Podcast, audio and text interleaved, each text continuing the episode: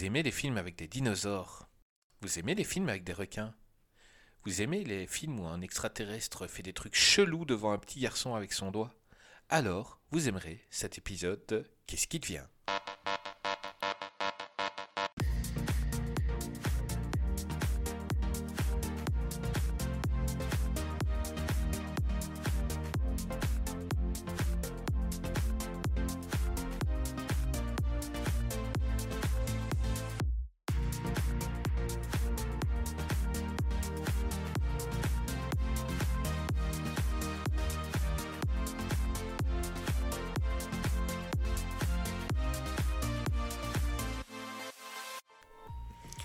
et bienvenue dans ce nouvel épisode Qu'est-ce qui devient? Aujourd'hui, avec moi, l'homme dont le rire devrait être classé au patrimoine immatériel de l'inhumanité, Greg. Bonjour Greg, comment vas-tu? Ouais, ça va, merci bien. Et toi? Ça va, ça va, merci. Euh, dis, les gens qui te connaissent euh, savent ta passion pour la franchise Home Alone. Donc, euh, vu qu'on n'a pas pu avoir Harry, on a Marv. Marvin est avec nous ce soir. Bonjour Marvin, comment vas-tu? Euh, merci, merci, c'est super, vraiment, vraiment. merci J'étais content de venir avant, quoi. Mais non, ça va, c'est bien, ça va. J'espère que tout le monde va bien quand même. Je pense que tout le monde va bien. Donc, on t'avait déjà invité pour l'épisode sur Jackie Chan. Tu viens du podcast Final Cut que j'adore. Donc, vu qu'on a passé un bon moment, eh ben, voilà, eh ben, on te réinvite. Et euh, j'espère qu'on va encore bien s'amuser aujourd'hui. Sinon, nous avons un quatrième aujourd'hui. C'est Fouad du super podcast Parlons Péloche. Bonjour Fouad, comment vas-tu? Salut Chris, ça va, merci beaucoup. Merci de ton invitation. C'est super sympa. En plus, pour parler d'un cinéaste que, que je, vénère, quoi. Donc, c'est un beau cadeau que, que tu me fais. Bah écoute, c'était normal. Euh, je voulais quelqu'un de Parlons Péloche. Avec toi, j'ai insisté 10 minutes alors qu'avec euh, Thomas 2 heures. alors, est-ce que tu es prêt pour parler de Steven Spielberg avec nous aujourd'hui? Depuis que je suis né, je suis prêt à parler de Steven Spielberg. Ah, c'est un cinéaste que, j'adore. Donc Steven Spielberg est né le 18 décembre 1946 à Cincinnati et très vite il s'accapare de la caméra de son père pour tourner un court métrage, Marvin. Alors je peux vous en parler un tout petit peu, en effet, ouais, c'est un premier court métrage qui s'appelle euh, The Last Gunfight, si mes souvenirs sont bons. Euh, je sais même pas trop s'il y a une traduction française euh, ou s'il y a une version française acceptable. Mais en tout cas, ouais, c'est un court métrage qui avait tourné, je crois qu'il avait 12 ou 13 ans, un truc comme ça. Ouais, 12 ans. Ouais, il avait 12 ans, tu vois. T'es plus précis que moi. Et donc, c'est un truc qu'il avait déjà réalisé avec, avec le, un de ses futurs collaborateurs, en fait, quelqu'un qui s'appelle Alain Davio, qui, qui travaillerait plus tard sur E.T il me semble qu'il devait être un de ses chefs-op, euh, un chef, op pardon, récurrent par la suite. Ouais, il a montré très tôt euh, des grandes capacités, Fouad. Absolument. Euh, il a des, c'est un, c'est un surdoué, Steven Spielberg en fait. Hein. C'est on pourrait, on pourrait le qualifier vraiment de surdoué, de génie. Hein. C'est vraiment un génie. C'est quelqu'un qui a eu un, qui a un instinct très précoce pour, euh, pour le, le, cinéma, pour le langage cinématographique. Il était euh, déjà très tôt euh, fan de comics et, et, de cinéma. Est-ce que ça l'a aidé? Et très certainement, absolument. C'est, c'est, un garçon qui, qui, a, comme beaucoup de cinéastes de sa génération, qui a grandi avec la télévision, hein, qui était planté devant la télévision du matin au soir. Et à la télé, il voyait des, à la fois des classiques du cinéma, les films de Cécile B2000, de John Ford, euh, les westerns de la belle époque, et également il regardait des séries télé, des sérioles et des cartoons, beaucoup beaucoup de cartoons, euh, au point que ses premiers films sont très cartoonesques. Et, pour rejoindre ta question, son, premier film, je crois que c'est Firelight. Oui, oui, c'est ça. C'est ça, hein. c'est un, film qui est très long, hein. d'ailleurs, je crois qu'il fait près de 3 heures, qui est un espèce de brouillon de rencontre du troisième type. Et euh, effectivement, c'est un, c'est un film qu'il a, qu'il a réussi à projeter euh, dans, sa, dans, dans, dans, sa ville natale, dans la, ville où il vivait. Il a réussi à, organiser une projection euh, où il invitait bien évidemment sa famille, tous ses copains, les copains de ses copains. Et comme il le dit lui-même, c'est un film qui a été bénéficiaire de 1 dollar. Oui, il a coûté 500 dollars et il a rapporté 501 dollars. Ça, c'est dingue. Le premier, voilà. son premier succès. C'est clair. Ce qui n'est pas le cas de tous les films du monde. Hein. Son premier blockbuster, euh, en quelque sorte. Et très tôt, il est engagé par la télé pour tourner un épisode de Columbo. Ouais, tout à fait. Murder by the Book. Ouais, c'est le troisième épisode de la première saison. Ouais. Et ce fut mm, mm, mm. difficile pour les, les, acteurs de se faire diriger par un gamin de 22 ans Absolument. déjà à cette époque, il était, il était, il se sentait chez lui sur un plateau de cinéma, alors qu'il n'avait pas un seul poil sur le menton. Euh, et, à l'époque, à Hollywood, euh, euh, tous, les, tous les gens qui bossaient à Hollywood, c'était des, des gens qui étaient assez âgés. quoi. c'était des vieux routiers, ils avaient 50 ans passés. Et lui, il faisait un peu office de, d'ovni on se demandait vraiment, euh, enfin, si c'était vraiment lui, euh, s'il était, s'il était le stagiaire ou, ou le réalisateur. Et quand tu vois des photos de lui à cette époque, euh, c'est vrai que c'était un puceau, quoi. Enfin, c'était un, ado. il ressemblait à un petit ado chétif. Et non, il était déjà réalisateur à cette époque. Et quand, quand vous regardez son épisode de Colombo, vous, voyez déjà, vous sentez, enfin, tu sens déjà, tu sens déjà la, la maîtrise du, du, gars, quoi. C'est la, la, construction des plans, la mise en scène. Euh, il y a déjà son génie est déjà en germe euh, dans, dans, cet épisode de Colombo. Euh, ce qui est fou, c'est qu'il a fait une école de cinéma et que ses résultats n'étaient pas très bons. Il a été recalé. Ouais, après c'est plutôt juste peut me permettre, c'est plutôt ses résultats en fait en tant qu'élève généraliste quoi, qui, qui, qui ouais voilà, qui n'ont pas permis d'accéder en fait d'avoir le choix de, de, de l'école qu'il aurait voulu intégrer quoi. Et pour l'anecdote, plus de 30 ans plus tard, euh, il a fini son travail de fin d'études, donc il a été le présenté. C'était la liste de Schindler. Donc il a eu son diplôme plus de 30 ans après. Effectivement, c'est son projet de fin d'études, ouais. ouais, c'est assez dingue de le voir au milieu des élèves, habillé en étudiant pour aller prendre son, pour aller prendre son diplôme. C'est fou, hein. Ouais, le mec n'a pas, pas été diplômé d'une école de cinéma, c'est dingue. Hein. C'est quand tu quand y penses. Euh. Ah non, il a appris tout seul, il s'est fait tout seul, c'est un autodidacte quoi. Autodidacte et en C'est vrai que c'est un pur autodidacte, c'est quelque chose ah, pas probablement. Ça, évidemment quoi. C'est peut-être ce qui fait sa force justement, d'être mmh, différent des autres.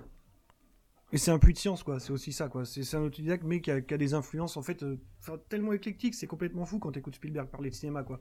Mmh. C'est le mec qui te cite. Euh, bah, d'ailleurs, c'est un peu à l'image de sa carrière, tu sais, qui est un petit peu ambivalente, quoi. Je pense que voilà, on a tendance à le retenir comme à la fois l'espèce de maître du divertissement, mais aussi quelqu'un qui est euh, qui est hyper important dans une sorte de cinéma, on va dire peut-être mmh. néoclassique, quoi, qui est un peu plus euh, descendant de ses influences, on va dire fordiennes, quoi, pour pour schématiser. Mmh. Mais c'est ce que je trouve fascinant chez lui, c'est cette espèce de de capacité à mener deux carrières de front, quoi. Enfin, je pense qu'on va en reparler dans le déroulé, mais mais c'est quelque chose d'hyper impressionnant quand on regarde là un peu la timeline des sorties de films réalisés par Spielberg. Enfin, c'est fou. il, a, il a souvent fait deux films en même temps. Exactement, ouais. Ou mm. presque. On prend la saga Poltergeist par exemple. Donc, euh, Ouais, et puis avant, t'avais Hook. Enfin, c'est euh, un truc. Euh, ouais, il tournait E.T. et en même temps, sur le même plateau, il y avait Poltergeist qui produisait. c'est confirmé aujourd'hui. voilà, pour beaucoup, c'est lui qui mm. l'a réalisé. Quoi. On reconnaît sa patte. Je crois que c'est des histoires de, de syndicats après, c'est une histoire de, de, droit, je pense, où il avait déjà signé ailleurs, je crois, je ne sais plus exactement le, la brouille. Ouais, pourtant, lui dit non, non, je l'ai pas filmé, quoi. Bah, parce que c'est vrai par politesse. Ouais, tout à sur fait. le fait que bon, non, c'est bientôt Toby Hooper, mais bon. Hein. voilà quoi.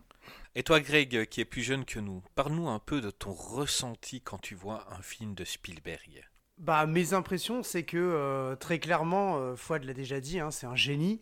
Euh, en fait, ce qui est incroyable, c'est qu'à chaque fois que je regarde un film, euh, je ne sais pas en fait forcément que c'est un Spielberg. Et je, ressors du film et je dis mais quel film Waouh Je me prends toujours une claque. J'ai pas vu toute la filmographie, hein, bien évidemment que non. Mais à chaque fois, je dis quel film? Et en fait, c'est après que je me rends compte que euh, parce que bon c'est vrai que le générique eh bah, t'as bien de la chance souvent les noms parce que des fois il y a des génériques il y a le nom et tout c'est marqué Spielberg film mais ah, il faut savoir que Greg est beaucoup plus jeune que nous et qu'il n'a pas pu voir les films en même non, non, temps. c'est vrai. C'est vrai, il y, y a, beaucoup, il y a beaucoup de films que j'ai vraiment pas vus euh, et pas que de Spielberg, hein, des films, enfin voilà. Et, euh, et j'avoue que à chaque fois, je me dis mais quel film Et je me rends compte que c'est un Spielberg. Et je mhm. dis mais c'est le dénominateur commun, très clairement. Et euh, voilà, après c'est un génie. Je pense que très clairement dans les réalisateurs dans, que j'ai vus dans ma vie, j'en ai vu quand même pas mal de, réalisateurs différents, même si j'avoue que je reste toujours un peu dans, le, dans le, les mêmes réalisateurs. Mais euh, je pense qu'il fait clairement partie de mon, mon, top, mon top 3, très clairement. Maintenant, euh, Spielberg, euh, encore une fois, je pense qu'il y a eu des films qui ont peut-être été moins réussis que d'autres. je pense à la critique qui n'a pas vraiment épargné le, le, Tintin, malheureusement, alors que moi je l'ai vu au cinéma, j'ai bien aimé. Mais, euh, mais je, j'ai, j'ai, non, j'ai clairement, je, j'adore euh, Spielberg, j'adore. Hmm. j'adore. Marvin J'adore. Ouais, non, je, je disais juste que c'était. euh, en fait, je trouve ça intéressant d'avoir le, le point de vue aussi de quelqu'un de plus jeune que nous. Parce que, euh, alors je pense que Fouad, on doit avoir à peu près les mêmes âges, ça, Mm. ça, ça- ça doit se valoir. Mais euh, ce qu'on n'a pas trop, euh, ce qu'on n'a pas trop dit, c'est que Spielberg, enfin, j'ai pas tant que ça d'exemples de, de réalisateurs qui ont pu toucher quasiment trois générations en fait. C'est-à-dire que voilà, Ouais. c'est un mec qui est issu de l'espèce de Ouais, seconde génération exactement. de Hollywood, mais qui touche Tout à euh, fait. Enfin, je Mm. pense que mes parents, tu sais, presque ont grandi avec Spielberg, moi évidemment, et je pense que même des gens qui ont l'âge de Greg ou, enfin, voilà, ça. ça- Ouais, ça, passe les spectacle qui- générations. Et ce qui est dingue avec Steven Spielberg, c'est que c'est, on peut le dire, c'est le cinéaste le plus célèbre de la planète Ouais. Terre et du cosmos. Et ce qui est dingue avec, avec lui, c'est que même les, même les non-cinéphiles, même les gens qui ne vont jamais au cinéma, Ouais. connaissent euh, le nom de Oui. Ils savent qui c'est, ils connaissent Steven Spielberg. C'est comme Michael Jackson dans la musique. Absolument. En fait, disons qu'il Ouais, est. euh, carrément. on, on Ouais. va, on, va, on va en reparler à la, à la- probablement à la fin de l'émission, mais il est lui-même une sorte d'emblème de la pop culture à lui seul, quoi. Tu vois, c'est c'est le peut-être le plus grand pourvoyeur euh, de pop culture cinématographique, quoi. C'est- C'est c'est- c'est un truc de fou. Il n'y a pas d'équivalent dans l'histoire du cinéma en termes. Il n'y a alors, pas une notoriété non. équivalente. Au- au- Enfin, moi, j'en connais pas. Un peu cinéphile, c'est c'est quasi, les- Mm. enfin, c'est carrément l'égal d'un Kubrick ou d'un Kurosawa aujourd'hui. Tu vois, c'est c'est un truc de, voilà. Et les films de Spielberg suivent souvent carrément. le même schéma, donc euh, la recherche du père, euh, vu qu'il est très, très marqué par le divorce de ses parents. Euh, on a des musiques excellentissimes, même dans les Spielberg les plus basiques. Et il y a toujours les musiques, il met un point d'honneur à Oui. avoir des, des grandes bandes son. Euh, Fouad, parle-nous un peu, toi, de ton ressenti quand tu vois un film de Spielberg. Ah oui, euh, comme Greg, évidemment. euh, Les, les... Alors, pour euh, le- le- Spielberg, c'est un, c'est un cinéaste qui, alors au-delà du fait que j'aime euh, les, beaucoup de ses films, pas tous, hein, parce qu'il a fait aussi des merdes, hein, faut le dire. On en parlera peut-être plus tard. Mais en fait, c'est un réalisateur qui, euh, enfin, j'ose le dire, hein, je le dis volontiers, c'est euh, qui, euh, qui a beaucoup compté dans ma vie, en fait, et, et y compris qui à un moment donné m'a carrément aidé à vivre hein, dans, dans mes jeunes années. Et et, c'est pour cette raison qu'il voilà, qu'il compte beaucoup, parce qu'il a vraiment il a joué un rôle important dans, dans ma jeunesse et dans mes jeunes années, au point carrément de m'aider à vivre. Ce qui fait que c'est vrai que j'ai un lien assez, euh, assez particulier, comme beaucoup, euh, avec, avec ces films. Et, et, euh, et comme tu l'as dit, Greg, tout à l'heure, effectivement, moi, le premier Spielberg, c'était Les Aventuriers de l'Arche perdue, lors d'une ressortie en 1900. Il, il est sorti en 81, mais il est ressorti en 87, 88.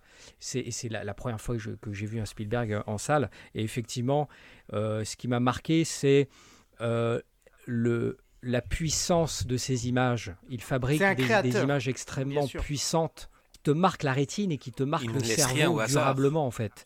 C'est ça qui est fort. Absolument rien. Absolument Ah oui, rien. Et, et moi, c'est ça, Spielberg. Ça a évolué euh, au cours de ma vie, en fait. hein. Au début, ça a été l'émerveillement, le merveilleux, le, le fantastique, euh, les joies de l'enfance. Et puis, au fur et à mesure que moi, j'ai grandi et que Spielberg a mûri, euh, il est devenu ensuite un espèce de, de- de professeur, de mentor. Il, a- il s'est mis à faire des films historiques. Euh, donc, euh, mon, mon- mon rapport a, a évolué euh, de la même manière que tu, tu toi Ouais, mais il a changé un et que peu ton rapport au monde faisait, évolue. tout quoi. simplement parce qu'il était très touché que la Ouais, critique fait, ouais. soit mauvaise avec lui. Euh, il avait bon faire euh, des grands succès, mais on lui reprochait euh, de faire un cinéma entertainment qui, est, qui nuisait un peu à Hollywood pour la critique. hein. Même bien sûr, mais après c'est ce versant de la critique qui est un petit peu parfois cruel à l'égard des, des pourvoyeurs, comme on disait, de pop culture, de blockbuster quoi. Euh, donc euh, voilà, cette image de quasi, euh, on va dire, inventeur du modèle du blockbuster qu'on connaît le plus, euh, c'est un truc qui, ouais, qui aura parfois été un peu à double tranchant quoi, ce qui, ce qui est clairement dommage. hein. Enfin, clairement dommageable si on pense à la réception de certains de ces films les plus récents. Ah là, on va se garder un peu de boulette pour la fin quoi.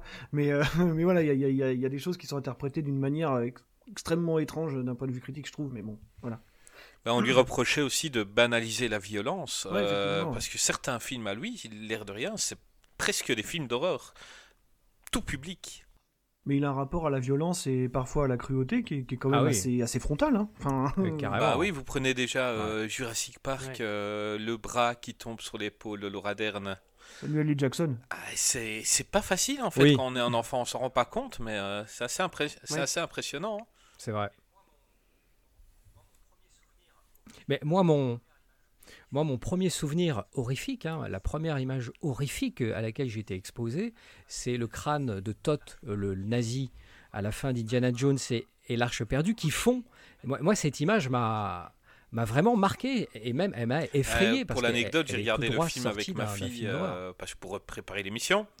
Et euh, quand il y a eu cette scène, je me suis rappelé le traumatisme que ça m'avait fait enfant. Et je lui ai dit, mets les mains devant les yeux. Parce que c'est vrai que c'est ah ah un film grand spectacle, c'est presque Walt Disney. et à la fin, on a euh, les têtes des gens qui, qui fondent, quoi. C'est.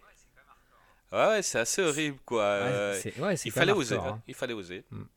Mais on a, on a tous un petit peu, je pense, euh, alors je sais pas, je sais pas pour Greg, il nous le dira sûrement, mais on a tous peut-être un, un espèce de, hum, tu sais, de, de, traumatisme euh, de jeunesse euh, par rapport à Spielberg. Je pense, tu vois, moi je pense à Temple of Doom, euh, à cette espèce d'arrachage de cœur hein, qu'on a tous en mm. mémoire. Enfin, moi, c'est un truc qui m'a hanté pendant des années. C'est dingue, hein, C'est un truc de dingue, quoi.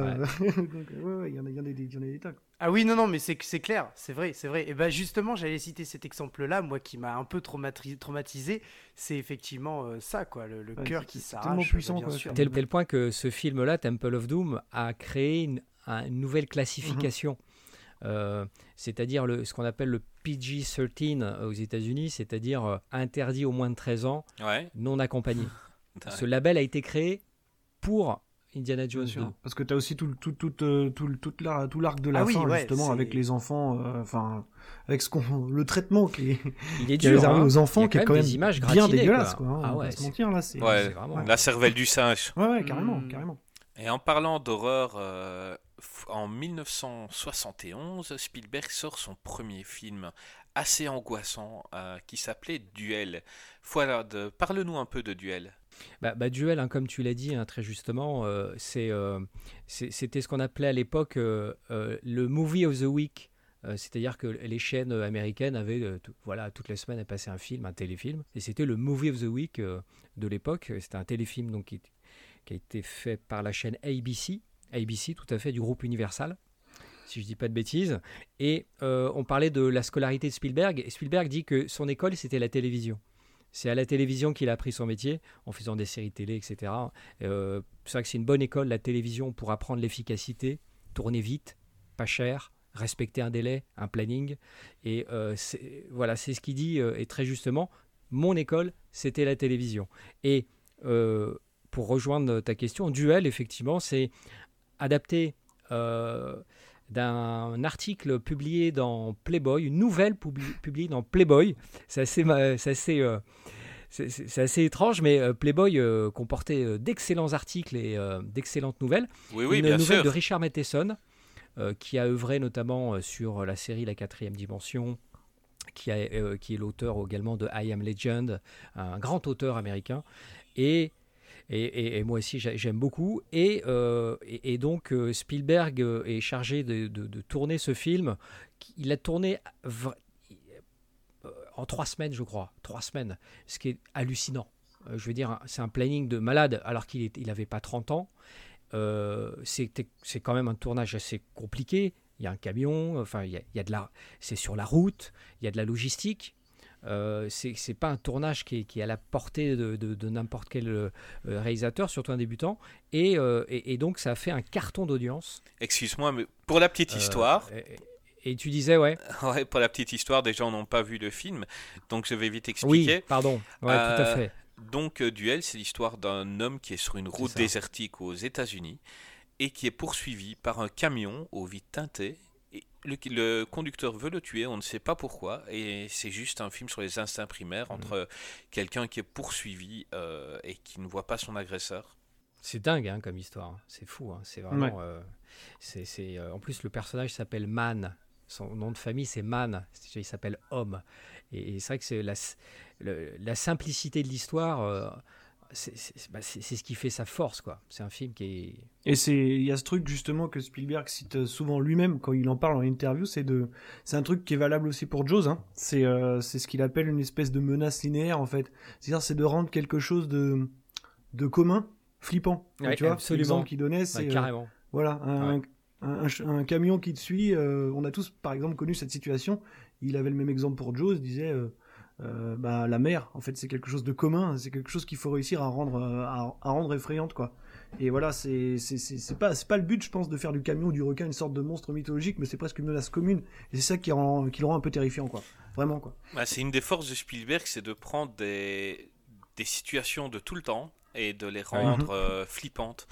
Euh, il a produit le film Arachnophobie, par exemple. Euh, au départ, le, les producteurs voulaient des araignées énormes. Et lui, il a dit non, non, non, si vous voulez vraiment faire peur aux gens, Mhm. on va faire des araignées Oui. qui seront de la taille des araignées qu'on trouve dans nos maisons. Ça peut paraître idiot comme ça, mais en fait, c'est ça qui rend le film flippant. C'est comme les dents de la mer, euh, euh, on, on ne voit pas le requin. C'est ça. Si, si on le voyait dès le début, il n'aurait pas fait aussi peur. Mm. Et c'est un peu la dépersonnification en fait de la menace, tu vois. C'est le chauffeur de camion. Pourquoi Comment? Quelque on part, on s'en fout. On le saura jamais. tu- c'est ça qui voilà, est fort. Mais justement, ce, ce, ce, ce rapport, ce rapport à la violence, à la peur, on a l'impression, et c'est pas qu'une impression, parce que c'est un grand admira- admirateur de Hitchcock. euh, il nous fait, il, il a, il a effectivement, il nous crée une angoisse, une peur, une émotion. Enfin, je veux dire, on n'imagine pas la, mais si, bien sûr qu'on imagine la portée que ça a eu euh, dans euh, le- les dents de la mer. Je veux dire, euh, on, je veux dire, à, à cette époque-là, mais on flippait tous d'aller. Enfin, je suppose, je n'étais pas né, mais on, on flippait tous d'aller dans la plage, de se dire la, la mauvaise blague du attention un requin. Et là, tout le monde sort de la plage. Enfin, je veux dire, c'est impressionnant en fait. Euh, émotionnellement, la création, parce que c'est pour ça qu'on dit c'est un génie. La création de la peur chez Monsieur Spielberg, c'est exceptionnel. Enfin, je veux dire, c'est c'est un truc euh, et, et grand admirateur de Hitchcock. Ouais, ouais. Je pense qu'on en petit je pense, un générateur de, de phobie euh, assez dingue. Hein. Bah, en parlant de requin, en parlant de Jaws, euh, donc euh, nous on a parlé de Jaws la semaine passée avec Rico et euh, on voulait avoir votre avis à tous les deux. Eh, vous restez dans le requin là. Ouais, Absolument. on va rester dans le requin. On retrouve des similitudes avec, euh, avec Duel, donc c'est un peu ce qui fait à force de Spielberg. Ça reste Euh, possible. Ouais, donc euh, Fouad, parle-moi un peu de Jaws et de ton ressenti pendant le film. Alors, euh, c'est- alors c'est, c'est- bizarrement, c'est pas le Spielberg que j'ai le plus vu. Euh, c'est pas celui. euh, c'est marrant parce que euh, c'est un film qui a beaucoup marqué, mais c'est pas c'est pas vraiment le film qui, qui c'est pas mon préféré de Spielberg. Après, attention, c'est un film que j'admire, que j'aime beaucoup. D'ailleurs, je vous recommande un excellent bouquin qui s'appelle Joe's Log de Carl Gottlieb, Oui. qui est le scénariste du film et qui a écrit un bouquin. C'est le c'est le meilleur bouquin sur les coulisses du film. Euh, vraiment qui raconte quasiment jour après jour le détail de ce qui s'est passé sur le, sur le tournage. Et, euh, et, et Jaws, moi, moi je l'ai découvert à la télévision. Attends, on dit Jaws, euh, on dit Jaws depuis tout à l'heure Ah oui, pour les gens euh, qui sont pas anglophones. Oui, c'est les dents de la mer. Voilà. Absolument. Oui, Ouais. voilà. Et, et- et donc, euh, le, le- moi, je l'ai découvert à la télévision. Et bizarre, alors, ce, qui- ce qui est bizarre, c'est qu'en fait, j'ai d'abord vu Les Dents de la Mer 3 avant d'avoir vu. Euh, J'avais vu Les Dents de la Mer 3 au cinéma. Euh, T'as vu le 4 Moi j'ai vu le 4. avant Oh, le, quelle horreur Oh, le le, premier. Le Oh là 4 là. n'existe pas. Ah, ça doit être- L'enfer. être interdit, quoi. Non. Ah, il Euh, commence, il, eh, eh, il commence, il met la barre haute, Marvin. Ah ouais, alors le 4, c'est. On s'était mis d'accord avec Rico, Oh là là, c'est- le 4 n'existe pas, il n'existe que dans une dimension où existe Indiana Jones. Oui, 4. c'est une autre dimension, ouais. Et puis, alors, moi, je l'ai vu à la télé. Alors, moi, ce qui m'a d'en- d'entrée de jeu, euh, ce qui- je, devais- je- je pense que je devais avoir 12-15 ans. Moi, ce qui m'a marqué dans Jaws et ce qui a marqué tout le monde, c'est que, en fait, euh, on voit pas le requin, quoi. On ne le voit pas. On ne le, enfin, on le voit très peu. Mais c'est Et- ça qui fonctionne en fait. Et ouais, exactement. Et ça rejoint ce que tu disais, euh, Greg, euh, tout à l'heure, hein, sur générer la peur. T'as peur dès la scène d'ouverture. La scène d'ouverture, moi, je me souviens, m'a traumatisé. hein. Euh, cette nageuse euh, qui se fait traîner comme ça dans l'eau, elle, elle, pleure, elle est terrorisée. Cette scène m'a cette scène m'a vraiment euh, choqué en fait à l'époque. hein. Et il te crée de l'effroi, de la peur, sans te montrer l'objet de la peur, juste à travers des comme ça des, des, des, hors-champs, à travers les cadavres, la réaction de peur des autres personnages. Et moi, c'est ce qui m'a marqué, ce qui a marqué tout le monde, hein, et ce pourquoi le film est réputé. C'est il te fait peur avec euh, juste de la mise en scène, quoi. Pour, la- C'est ça qui est fou. Pour la scène d'ouverture, donc euh, ils avaient mis une fille comme dans l'eau glaciale. Ils lui avaient mis des câbles un peu partout et il a tiré à gauche, à droite, de, de- de tous les sens. La fille, elle était, euh, elle a failli se noyer, elle a bu la tasse. euh, ça a été un truc assez dingue. Voulait- C'est ça parce que en ça marchait pas, le, mar- le requin ne marchait pas. Donc en- sa mise en scène C'est un génie. vient d'une obligation, d'une con- c'est une contrainte en fait. Et toi, Marvin, Mhm. parle-nous un peu de, des Dents de la Mer. Ouais, bah moi je rejoins, faut, je rejoins Fouad euh, carrément. Alors à la différence même que je, je, je, je pense que je le classe top tier euh, assez facilement. C'est peut-être même mon préféré. J'arrive pas à choisir. hein. Mais euh, mais, ça. euh, mais Mais j'arrive ouais, pas à le mettre en préféré parce qu'il y a tellement de choses bien après. après, ouais. Tu vois, c'est trop frustrant. mais je peux pas me dire que ça arrive si tôt. Mais il y a ce principe là qui est souvent cité par les, producteurs américains aujourd'hui Oui. qui sont parfois un peu relous. C'est Mm. ce qu'ils appellent tu sais, le less is more. C'est-à-dire voilà, c'est c'est un peu le le socle de ce truc-là, Ouais. c'est-à-dire moins t'en montres et plus tu génères de l'impact, euh, bah, la présence justement de la menace. Le quoi. contraire du Et en porno. fait, ce qui est le plus ahurissant dans ces scènes-là, dans, bah, dans ce film-là, c'est même pas forcément des scènes où on voit le requin.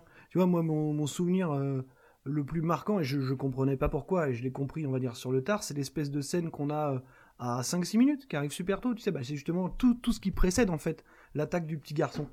Où t'as cette scène où t'as, tu sais, t'as Brody qui est euh, Mm. assis, sa femme lui masse les, les épaules, je crois. Le, gar- le mec avec son Et en chien. fait, ouais. la mise en scène de cette scène-là est dingue. Et on parlait tout à l'heure, bah, Greg parlait tout à l'heure d'Hitchcock.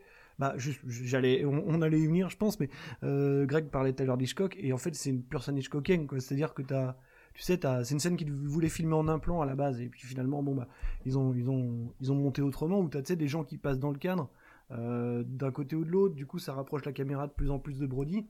Et en fait, t'as des plans sous-marins qui commencent à s'introduire dans le montage, en fait jusqu'à cette, cette attaque du requin qui arrive au, ouais, au troisième plan, quoi. Et t'as ce fameux travelling compensé sur Brody, donc c'est, euh, en gros, c'est l'opérateur qui s'approche du, du sujet et qui s'est compensé justement par un dézoom, ou inversement, ça fonctionne, et donc il y a une espèce de climax émotionnel de malade, quoi. Et ça, c'est fou, la puissance évocatrice de ce truc qui dure quoi? Une seconde, une seconde, et qui est citée depuis, mais par tout le monde, tout le temps, quoi.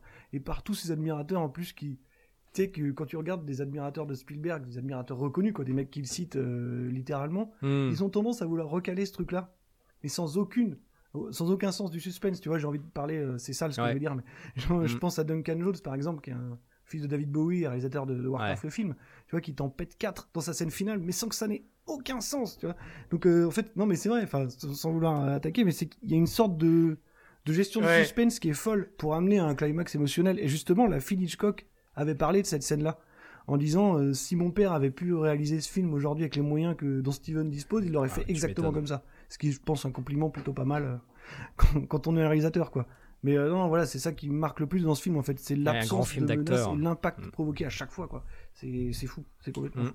Et ce qui est complètement dingue, c'est aussi toutes les à côté de ce film. Donc euh, Spielberg n'avait pas pensé à tout, et c'est là où on voit son génie, c'est qu'il a bricolé pendant le tournage.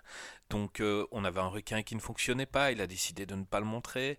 On avait la météo qui n'était pas clémente, on avait, euh, il y avait des problèmes avec les autochtones de la ville, euh, vu que le tournage a duré plus longtemps. Il y avait, enfin, rien n'allait. Et Spielberg, malgré ça, il a quand même réussi à, à- à pondre ce chef-d'œuvre. Les producteurs ne se rendaient pas compte de ce que le tournage de, de ce film allait être. Euh, C'est un film, euh, en fait, un peu d'inconscient. Ils pensaient que ça allait être du velours. On va faire un requin mécanique, Mhm. euh, ça va le faire. En fait, ils ont acheté les droits.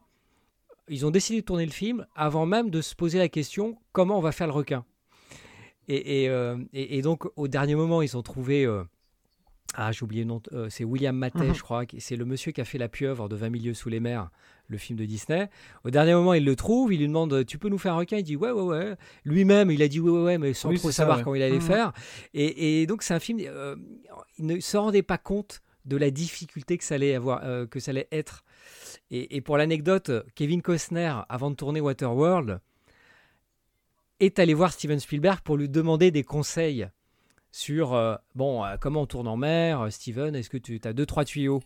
Et Steven lui a répondu mais ne tourne pas en mer. Ouais, c'est clair. Ah, d'autant même que le- apocalyptique. Ouais. D'autant même que en fait, tout, tout a été un bordel incroyable. C'est un Ouais, tournage ça, ouais. hallucinant en fait quand tu regardes les anecdotes. C'est-à-dire qu'ils sont allés tourner sur une île qui s'appelait, je crois, Martha's Vineyard, un truc comme ça. Je crois que c'est au large de la Nouvelle-Angleterre. Et en fait, ils ont cherché une île où à 20 km euh, au large, t'es encore défonçable, tu vois, pour pouvoir faire passer le traîneau. Et Spielberg, il disait que, tu sais, de temps en temps, il préparait son C'était un et cauchemar. T'avais un bateau qui arrivait, qui passait dans le cadre. Et du coup, il fallait attendre une heure et demie que la petite voile elle se barre parce que si tu redéplaçais le requin mécanique et tout, ça te prenait une, 10 minutes de Oui. plus, je crois, pour Eh oui. recadrer de l'autre côté. C'est horrible. Du coup, C'est horrible. Il y a même les acteurs qui bronzaient pendant le film. Oui, et, et que tout le Mm. monde avait la gerbe totale aussi, quoi. Entre autres. Oui, euh, un bateau, ça bouge. Euh, Je parlais du bronzage, donc euh, le tournage a duré plus longtemps. Donc, à un moment, ils se rendaient compte que les acteurs sur certaines prises avaient pris Ouais, beaucoup plus de couleurs que sur d'autres. Il y a une anecdote, mon anecdote préférée de- du film, en fait, c'est parce que je vous fais un petit, un petit big up là par rapport à votre émission de la, la, la semaine dernière, là Mm. où vous parliez de, de films de requins en général, et de cette espèce de mode, tu sais, des stock shots de documentaires animaliers qui sont toujours les mêmes qui reviennent. Alors, Les Dents de la Mer étant évidemment un film de qualité, ce ne sont pas des stock shots, puisque ce sont des Oui, vrais. ouais, tout à fait. Des, euh, des, des vrais des prises Australiens. sous-marines qui ont été réalisés Ouais. pour le pour le film. hein. C'est un couple qui s'appelle, je crois, c'est les Taylor. Euh, j'ai pas, je suis pas sûr, mais je crois que j'ai le nom Ouais, ouais. qui sont des documentaristes reconnus. Et euh, juste cette anecdote me fait marrer, elle est un peu dégueulasse, mais bon, on est entre nous, hein, c'est pas grave. est-ce que, est-ce que toi, Greg ou, ou Chris, vous savez comment ils ont, ils ont fait Oui. pour donner l'impression d'un requin gigantesque? ouais. Parce que, ouais, voilà, c'est c'est qu'en fait le, le, le- Ouais, je le connais. requin, euh, le requin dans le film est censé faire 7 mètres et demi, en sachant que les vrais requins qui filmaient au sud de l'Australie faisaient entre 4 mètres et demi, 5 mètres. Donc comment on fait? Même c'est Spielberg qui le dit, il dit j'aurais jamais dû faire ça, c'est qu'ils ont embauché un, un pauvre homme, hein, vraiment pour le coup le pauvre quoi, Ouais. euh, qui était une personne Mm. de petite taille qui s'appelait Carl Rizzo, qu'ils ont mis dans une cage miniature, dans une petite combinaison et qu'ils ont envoyé au milieu des requins. Le mec n'avait jamais plongé. le gars il, il- il sort et il dit mais je suis frigorifié, c'était Ouais, une expérience pauvre, traumatisante. quoi. t'imagines. Le, le- le c'est terrible quoi. C'est ce genre de truc. Il y a, des anecdotes comme ça sur ce tournage. il y, a, Richard Dreyfus qui disait que ils ont refait la première scène en post-synchro, là, la scène de l'attaque, euh, la première attaque du requin. Il dit qu'il arrive un jour en studio. Il voit l'actrice qui est penchée en arrière avec Spielberg qui lui verse de l'eau dans la gorge et qui lui demande de crier en même temps, quoi. Pour que le, pour que le cri soit crédible, quoi. Sinon, ok. Ouais, il y avait plein de choses qui n'allaient pas. Par exemple, tu prends le, le requin, donc euh, j'avais expliqué dernièrement. Donc, euh, ils ont fabriqué un requin qui était censé fonctionner. Euh, quand ils l'ont reçu, il, il n'allait pas. Ils ont appelé euh, le créateur qui dit ben, il fonctionnait. Donc, euh, ils se sont rendus compte que le requin fonctionnait dans une piscine, mais pas dans l'eau salée. Donc, le sable euh, foutait un petit peu le bordel. Mais ce qui, ce qui le rend, ce qui le rend un peu euh, impressionnant, c'est c'est juste la manière dont il est filmé, tout bêtement. Exactement. Tu vois, la, la scène de l'estuaire, quand tu vois pour la première fois, je crois que tu vois sa, sa gueule pour la première fois, quand il arrive de l'eau pour euh, croquer, le, croquer le mec qui est dans son bateau, là, en fait, c'est hyper impressionnant. Alors, le requin Mm. est effectivement euh, pas, pas hyper, on va dire, euh, respectueux des mouvements des véritables requins blancs, hein, je pense, mais... euh, Ça passe et Mais on n'a ouais, pas ouais, fait mieux ouais, depuis, je- hein, je crois, euh, en termes de, de, de frissons, de suspense. euh, euh, de, de... Mm. Il n'y a pas mieux. Hein.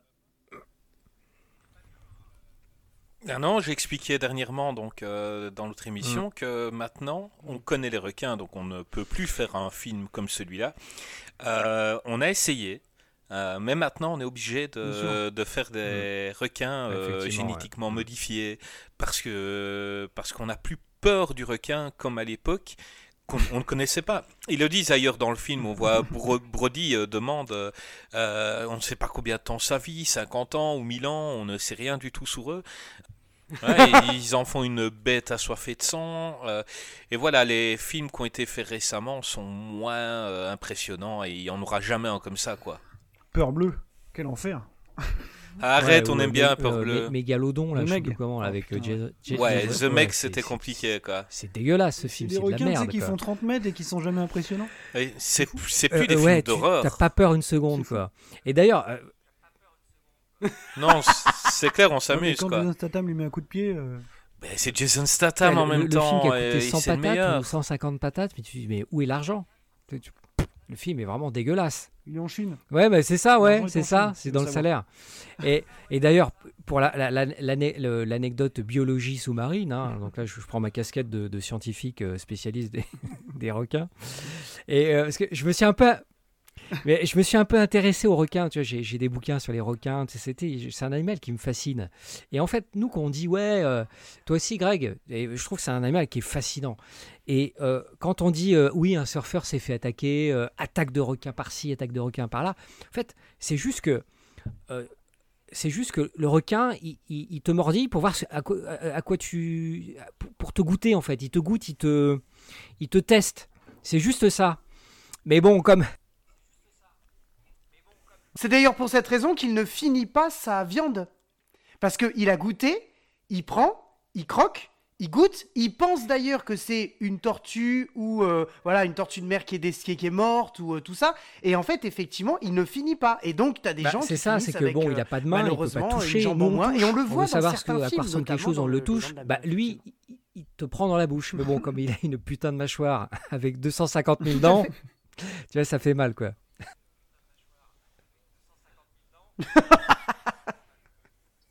Et puis c'est aussi les 180 Eh, millions de totalement- série B t'as euh, totalement raison, Chris. aussi par an à cause des dents de la mer. Attention à ce que tu vas dire. Ah oui. Non parce que ouais. je sais qu'on a ici des fans de Lake Placid. Oh Ce qui est Et genre une aberration totale.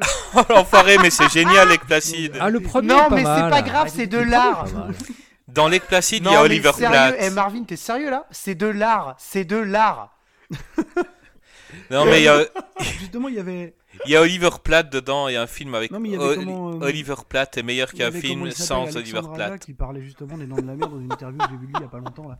Il parlait de euh, bah, des dents de la mer et de cette fameuse, tu sais, euh, euh, philosophie du less is more quoi. Genre ouais, les producteurs, les producteurs, ils nous laissent pas montrer tout ce qu'on veut parce que parce que tu vois, on, on dit aux gens ouais, c'est bon, less is more, on mettra moins de thunes mais ça aura plus d'impact.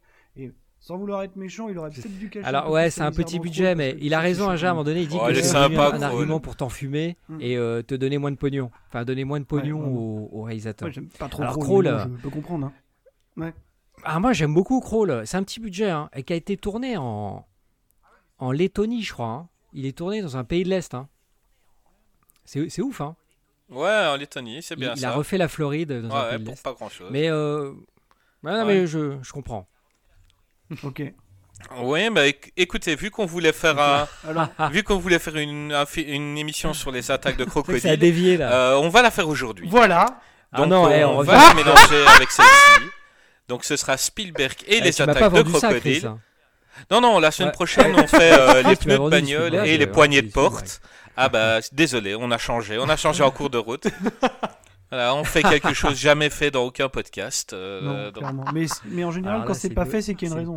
mon Ben, on ne sait jamais, on ne sait jamais. Peut-être que ce- ça tiendra une normalité bientôt. hein. Euh, voilà. ben voilà.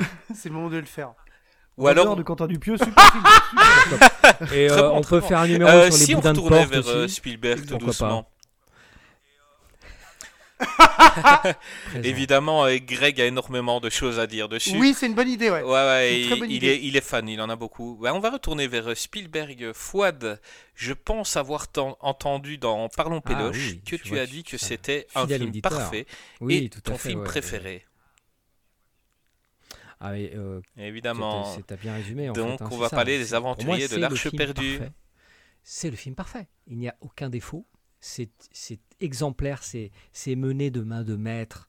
L'écriture, euh, le- le- le- l'acting, casting, la mise en scène, les effets spéciaux. Enfin, tout est parfait. Euh, c'est le summum de l'aventure. Tu vois, l'aventure, c'est Indiana Jones. C'est euh, à la fois la découverte d'un personnage qui, devient, qui, qui est devenu une icône. C'est le symbole même du, film d'aventure. Le film d'aventure, c'est Indiana Jones. quoi. T'as tout dedans. Alors, Mais euh, Dis-nous comment le Lucas et Spielberg étaient fans film. de Serial. Les Serial, c'est des feuilletons euh, américains qui passaient euh, à la télévision, des feuilletons en noir et blanc, qui se terminaient par un cliffhanger. Et ils adoraient, ils adoraient ces, ces Serial. Et euh, bon, tout le monde connaît cette légende. hein, euh, euh, Spielberg et Lucas faisaient des châteaux de sable sur une plage hawaïenne. Spielberg a toujours voulu faire un James Bond. C'était son rêve.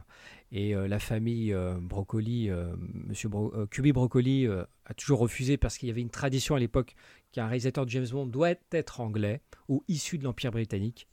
Ce qui est- n'est plus le cas aujourd'hui puisque le futur réal est américano-japonais. Et je ferme la parenthèse. Et Lucas lui dit Écoute, moi j'ai mieux que ça. On va faire un film d'aventure. Euh, j'ai en tête un héros qui va s'appeler Indiana Smith. À l'époque, il, devait s'appeler Indiana Smith. Tu verras, c'est super. Euh, on n'a pas besoin de James Bond, on va faire notre truc à nous. Et euh, Spielberg a dit Ouais, ok, c'est parti. Et Indiana Jones est né de, cette idée-là, la frustration de Spielberg de ne pas pouvoir faire un film euh, de série, en fait, hein, avec un héros, et de l'amour de George Lucas pour les sérioles euh, des années 50. Et ça a démarré comme ça. C'est fou, hein ah, Moi, j'ai un petit hein souci à propos de ce film à cause... Lequel? oui, c'est fou. Attention à ce que tu vas dire. J'ai un petit souci. Ouais, ouais. Je vois ton doigt, Fouad. Je vois ton doigt. C'est à cause de Big Bang Theory. Oh mais non Ah désolé, désolé. euh, donc c'était euh, ouais, ouais, Amy qui a dit à Sheldon, euh, bah, ce film il ne sert à rien parce que de toute manière les nazis auraient retrouvé l'arche, il aurait ouvert et il serait mort quand même avec ou sans Indiana Jones. Moi je te répondrais juste, c'est pas grave. C'est pas grave. Ouais, je rigole. Hein, je sais que c'est pas eh, grave. J'adore ce comme film. ça, t'as 95% des films qui. On sait que c'est pas, grave. tu vois ce que je veux dire? Enfin, Il y a toujours. Mais je sais que c'est pas grave, j'étais juste en mode troll euh, pour vous ennuyer un petit peu parce que je kiffe ce film, je l'adore. Euh, malgré qui, comme euh, les films précédents, a eu aussi des soucis dont Spielberg n'avait pas pensé. par exemple, si on prend la scène où Indiana Jones se retrouve avec le mec avec ses sabres, normalement c'est une scène qui devait durer longtemps et il devait se, battre fou et contre sabre, mais Indiana Jones avait la dysenterie l'acteur. Donc il a demandé à Spielberg pour euh, raccourcir la scène et ils ont fait ce moment d'anthologie quoi. Donc euh, le gars il fait ah, ah, ah, et une balle mort fini. Ah, elle est, elle est euh, vraiment ouais c'est ouais ouais non c'est une scène vas-y vas-y Greg. Alors, alors juste, non, mais attends, là, je, là, je redis parce qu'il faut, attends, il y, a un truc qu'il faut, là, tu viens de le dire, hein, c'est l'humour. L'humour dans ce film est super bien calé. Pardon, hein, mais euh, franchement, je crois que ça fait. Non, mais franchement, j'ai vu très peu de films dans ma vie où l'humour était vraiment au, je veux dire, c'était le, time code, tu vois. C'était limite à, cet endroit-là, il doit y avoir de l'humour et paf, on te le fournit. Et forcément, tu rigoles parce que c'est tellement bien amené. Enfin, après, Harrison Ford, désolé, mais qu'est-ce qu'il était beau gosse. Oh là là, je suis désolé, mais à un moment donné, il faut dire ce qui est. Harrison Ford, dans les années euh, Indiana Jones, euh, moi, ça me fait penser quand même à Han Solo dans Star Wars, pardon, je suis un grand fan. Si c'est avec Harrison Ford, c'est pas gay. Qu'est-ce qu'il est beau gosse. Et alors, avec cet humour, justement, cette scène, moi, je suis toujours mort de rire alors que j'ai vu 60 000 fois ce film. Hein. Mais au moment où l'autre, il sort son sable, ah, comme ça, il fait ses trucs. Et puis l'autre, il lui tire dessus parce qu'il en a rien à faire. Parce qu'en fait, il veut retrouver Marion parce qu'elle s'est fait kidnapper. Enfin, c'est juste. Puis alors après, justement, cette scène avec où il cherche Marion dans tous les paniers parce qu'il se rend compte, encore une fois, ce plan où on a Marion qui est dans le panier. Et donc, on voit le plan de Indiana Jones qui est sur, sur Indiana Jones. Et on voit la tête, on se dit mais qu'est-ce qui se passe? Et en fait après la caméra se décale, donc on a, je crois que c'est un, un, un travelling euh, qui se retourne et on a le plan, mm. on voit tous les paniers, tous les gens qui portent des paniers, mais c'est juste mm. super bien foutu. Et là on est dans du, dans du comique de situation, on n'est plus dans du comique de jeu de mots là. On est dans du comique de situation, dans du comique ah, de geste à la limite. Enfin, c'est génial. Et on retrouve des codes du théâtre. Le comique de situation, c'est un code théâtral, on est d'accord ou pas? Ben voilà, c'est exactement ça qu'on retrouve. Et, et, justement, Fouad, je te rejoins, ce film est génial. Un, la mise en scène. Deux, euh, l'écriture, tout ce que tu veux. Mais moi, il y a un truc qui m'a vraiment bluffé, c'est l'humour qui est super bien calé. Ah voilà. ouais, c'est, euh, euh, t'as totalement raison, l'humour. Et Marion, Marion Ravenwood, moi j'étais, j'étais fou, j'étais fou amoureux de Marion Ravenwood. j'étais, fou d'elle. Elle était, était belle, était, elle est, elle est badass. Et, bah, on a Greg qui est amoureux de Harrison Ford et toi, voilà, de, désolé. et toi de Marion. Euh, et, alors, ce qui est marrant, c'est que Spielberg, il, voulait, euh, euh, il voulait Jacques Dutronc dans le rôle du méchant Belloc. le français, parce que le, méchant est français, hein, Belloc. il mhm. voulait Jacques Dutronc. Ouais, juste si vous voulez. et, ça, aurait été ça aurait été génial de voir Dutronc. Bah, ils l'ont pris pour sa ressemblance avec Dutronc, savais-tu ça? Ah, ah, bah, bah, tu vois, bah, ouais, ça m'étonne pas. Ça m'étonne pas. Alors, Et qui euh, devait jouer euh, Indiana Jones au départ? Tu vas me dire Tom Selleck là Ouais, c'est dingue, hein, Magnum. Il y a les, on, on, a les, les rushs, hein, d'ailleurs, il, il, y a les auditions hein, qui, qui, sont trouvables. C'est c'est assez bizarre.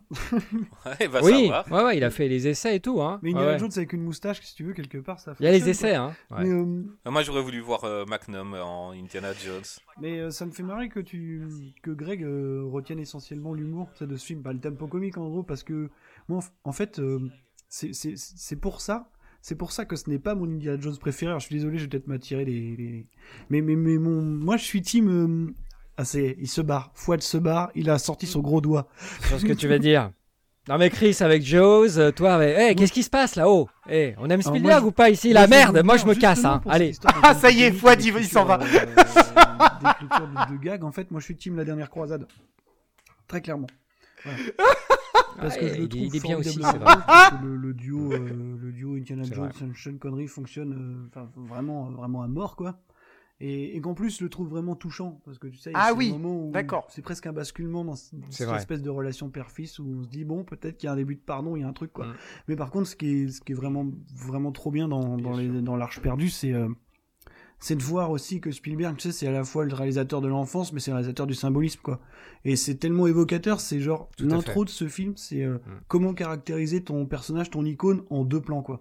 C'est, voilà, le fouet, euh, le chapeau, et voilà, t'as compris, quoi. Il y a pas besoin. Ça, c'est fou. Mais Enfin, quel ça, génie truc- Mais quel, ce- ce- on est d'accord, Marvin, ce premier plan, le premier plan où on le voit, où il est dans les. Alors, si mes souvenirs sont bons, Fouad, tu m'arrêtes parce que toi, tu le connais par cœur, mais il me semble que le tout premier, euh, le tout premier plan où on le voit, en fait, on le voit de dos, on voit le chapeau, on voit le fouet, on se dit c'est lui. Mais on ne voit pas encore son visage. À un moment donné, il va se retourner parce qu'il est dans les bois. En fait, oui, ça c'est un- une particularité, c'est qu'au début du film, on nous raconte une ancienne aventure qui n'est pas donc ça, du coup finie. comme James Bond. Le film arrive, voilà, le, le film arrive sur une Mm. aventure, etc. D'ailleurs, il y a un truc juste euh, que j'ai adoré, et c'est pour ça aussi encore une espèce un peu d'humour, etc. Vous vous souvenez le, le logo euh, Paramount? En fait, les films commencent par justement ça, le Paramount, mais inclus dans Mhm. une prise, un plan réel qu'a filmé Spielberg avec la montagne et le logo Paramount là, qui est Mhm. derrière. Et donc, et ça, je trouve ça génial. Il y a ça dans les trois films. Et le, le 1, du coup, Les Aventuriers de l'Arche perdue, j'ai regardé il y a pas longtemps. Je l'ai re-regardé, c'est c'est- c'est excellent parce que tu, tu commences le film, c'est c'est- tu vois Paramount en fait, alors qu'en en fait un studio normalement c'est une petite truc qui est coupée avant, enfin voilà c'est tout. Et effectivement juste après, c'est ce que tu dis Marvin, c'est que on a un personnage qui a été créé, Hmm. le chapeau, Non, mais c'est le un truc fouet. de fou. T'as pas Ouais, besoin de c'est plus. T'aurais pu mettre quelqu'un d'autre, on sait que c'est lui en fait. Donc c'est c'est vraiment, une- on a un caractère identitaire qui est très fort dans ce film. Et tu parlais Enfin, de. moi, je, ouais, Mais, ouais, tout à fait. vas-y, vas-y, je rejoins ce que tu dis, absolument. Non, mais tu, là, là, tu parles de la scène d'ouverture, Greg. hein, la scène d'ouverture. Comment, comment introduire un mythe Hmm. Comment faire naître un mythe sans dialogue, Ah, sans aucun dialogue. Non, mais c'est fou. Euh, en plus, on, voit d'abord, on, on voit d'abord euh, sa figue, son- on le voit de dos. Mhm. euh, le premier plan, c'est effectivement une montagne qui se, qui, euh, le logo Paramount qui se fond avec l'image d'une montagne réelle, et ensuite il y a la figure d'Indy qui rentre dans Oui. le champ de dos. Mhm. Voilà, tout est là. Mhm. Et, et- et ensuite, on voit, ces, on voit la, il marche dans la jungle avec la, la sublime partition de John Williams. Et, et puis, euh, et puis euh, le méchant derrière qui veut le, le- lui tirer dessus, clic, il se retourne, tac, psh, pff, le fouet, pam, coup de feu, et voilà, Ouais, et il rentre dans le champ, paf. Ah ouais, et il mais- rentre dans le champ, il rentre euh, dans un, un rayon de lumière en fait. Euh, c'est comme ça qu'il est révélé. Et ça, c'est voilà, quand tu vois ça, quand tu es un gamin de 5 ans, tu vois ça, tu dis euh, oui, putain, c'est bon. tu, tu vas, tu vas, tu sais vas rentrer dans un, un- un monde magique. Tu, tu vas voir, tu es en face d'un putain de film d'aventure quoi. Mhm. Ah oui, non, mais, Mais clairement. Marvin, tu voulais dire un truc euh, Tout à l'heure. Euh, bah, j'ai, j'ai, j'ai- Non, non, non. Ah oui, je, je, je, je rebondissais sur ce que disait Greg, justement, par rapport au fait que la, que, que le début du film racontait une ancienne aventure, mais c'est vrai que la timeline en général, de toute façon, de la saga est un peu, un peu Mhm. nébuleuse, parce que je crois que Temple of Doom est censé se passer avant, quoi. Tout à fait. Avant, ouais. ouais, ouais, c'est Avant, ça, ouais. ouais. C'est un préquel d'une certaine oui, manière. un- en fait, c'est un préquel dont. Et le 4 est censé se passer Ah, jamais. je, je ne vois pas de quoi tu Je parles. ne vois pas de quoi tu parles. ah bon. Il y a eu un 4 Alors, c'est c'est- ils font le c'est- je sais 5 pas. sans faire le 4. Bah, je trouve ça bizarre. Ouais, comme, comme Brise de Nice. non, Indiana Jones 4, c'est Tintin. C'est comme Bryce 3, tu sais, ils font pas le 2. Mais euh, alors, au sujet du, euh, de, de Indy, de, des Aventuriers de l'Arche perdue, il existe sur Internet un retranscript euh, des réunions entre Laurence Kasdan, Steven Spielberg et George Lucas. Euh, ils se sont enfermés ensemble pendant une semaine dans une, dans une salle pour phosphorer sur le scénario. Et il existe de ces réunions Ah, un retranscript que je crois que je l'ai eu à une époque, je l'ai- paumé, je ne sais pas ce que j'ai foutu, je l'ai- perdu. Et c'est un retranscript de ces réunions où euh, tu assistes vraiment à la naissance. Tu es, au cœur du processus de création du film. Euh, avec t'as as Spielberg qui, balance des idées, t'as George Lucas qui balance des idées, t'as Laurence Kasdan qui prend des notes, qui corrige et tout. Et c'est c'est vraiment un document à lire absolument parce que tu es au cœur du processus de, de, de la création d'un scénario. Et c'est là où on voit que George Lucas, qui n'est pas un grand réal, il a des idées de fou. Et, euh, et le mélange Lucas-Spielberg, ça fait des étincelles, c'est incroyable. Bah, disons que c'est c'est pas un grand réal, mais c'est un mec qui a une maîtrise euh, du, du de, de la de l'industrie qui est assez folle en tout cas. C'est tout à fait, ouais, c'est un... peut-être celui à, c'est peut-être celui à qui on doit la, le fonctionnement actuel de, de l'industrie hollywoodienne. Donc oui, oui. Et est-ce que est-ce que quelqu'un a quelque chose d'autre à dire sur ce film avant qu'on ne passe au suivant? Oui, moi j'en ai une. J'en ai juste une et je vais faire comme d'habitude hein, la minute doublage. Je suis extrêmement déçu juste d'une chose dans la saga euh, Indiana Jones, c'est que Monsieur Harrison Ford n'a malheureusement pas été doublé par la même voix dans les trois films. Le premier, c'est le comédien Claude Giraud qu'on embrasse, qui est la voix de. Enfin, non, en fait, il est décédé, mais on l'embrasse quand même. Euh, qui est la voix de euh, la voix de Severus Rogue, Alan Rickman et de Tommy Lee Jones. Dans le ah sérieux, moi je suis pas très très fan quoi. Je préfère après. Ah bon? Alors, ouais, alors moi. Je trouve que ça le vieillit quand même. Ça, ça, ça colle pas Indiana Jones. Exactement. Ouais, il a, on, je sais pas, c'est une voix trop marquée, trop, tout, ouais, c'est ça d'être quelqu'un Autant plus pour euh, pour mm. Monsieur Rickman dans Severus Rogue dans Harry Potter, je trouve ça exceptionnel. Personne peut le faire. C'est la voix aussi régulière de, Tommy Lee Jones. Autant, je trouve que sur euh, Harrison Ford, dans le tout premier Indiana Jones, c'est quand même beau gosse, il est jeune, il est frais, ça le vieillit un peu. Après, dans le deuxième, on a l'énormissime Francis Lax, euh, qui est la voix de, de, euh, Harrison Ford dans Han Solo dans Star Wars, qui est la voix de Tom Selleck notamment aussi. Et puis dans le troisième, c'est la voix régulière, c'est Richard Darbois. Voilà, qui a été après la voix régulière de. Euh, donc j'ai été extrêmement déçu. En fait, c'est que il n'est pas pris malheureusement la même voix. Francis Lax aurait, Francis Lax aurait pu le faire parce que à l'époque c'était déjà sa voix dans Star Wars. Donc j'ai été un petit peu déçu que ça soit Claude Giraud dans le, dans le premier, dans le deuxième Francis Sac et dans le troisième Richard Arbois, mhm. j'ai trouvé que c'était pas vraiment cohérent. C'est la seule chose que j'aurais à dire en plus sur, le, sur, le, sur cette saga. Ça m'a un peu déçu de constater que c'était pas la même voix. Ceci dit, ça n'enlève rien au, charme, au charisme. surtout la, voix dans le 2, j'aime beaucoup Francis Lax et tout, mais c'est pas du tout le personnage. quoi. Enfin, c'est. Euh, eh, eh, avec sa voix comme ça. Mhm. Mm. Enfin, je trouve que c'est oui, c'est. Mais euh, ouais. moi, je trouve vraiment euh, Darbois euh, mon Ouais, mais en fait, ça, ça correspondait bien pour Solo. Ça correspondait bien pour le, personnage de mhm. Solo, qui est un personnage un peu je m'en foutiste, il, a, il c'est un contrebandier, etc. Là, le mec, c'est un archéologue, il est très strict, il est très. Darbois, elle est, c'est vrai que, à la limite, Richard Darbois, je trouve que c'est la voix qui lui correspond le mieux. C'est normal parce que c'est Darbois parce que, enfin, tu sais, il a une... Harrison Ford, il a une sorte de charisme bah, quasi animal, quoi. Tu vois, c'est quand même un truc. Voilà quoi, c'est une sorte de réalité personnifiée quoi. Oui, Je trouve que celle de Darbois, elle est, elle est vraiment, vraiment super. Quoi. De toute façon, le 3, le 3 est le meilleur des. Ah, pardon. Vous avez les yeux de votre mère. Et j'ai les oreilles de ma mère. Et le reste vous appartient. J'adore cette réplique. Elle tue quoi. ben moi, j'ai aussi un affect pour le 3, tout simplement, pour, juste pour le duo euh, Harrison Ford, Sean Connery. Donc euh, Indiana Jones, c'est censé être le mec ultime, quoi. C'est la, comme, euh, comme l'a dit euh, Marvin, c'est la, la virilité incarnée. Et là, le voir son père le rabaisser, c'est incroyable, j'adore. ils sont incroyables tous les deux, quoi. Ah, ils sont pas, ils ont pas tant d'années d'écart que ça, quoi. ils ont 12 ans. ouais, c'est un truc de. Je crois qu'on l'avait fait dans un. On avait fait l'anecdote dans un quiz, je crois. je crois que 12 ans d'écart. Euh, ouais, 12 ans. plus petit écart. Mais ça passe. Non, le plus petit c'était Angelina Jolie et je sais plus qui, dans Alexandre, où il y a que. Là, il joue sa ah mère et il y a un an d'écart. Donc là, c'était un peu ridicule aussi. Ouais, ouais, mais historiquement, ça passe ça. ouais, c'est clair.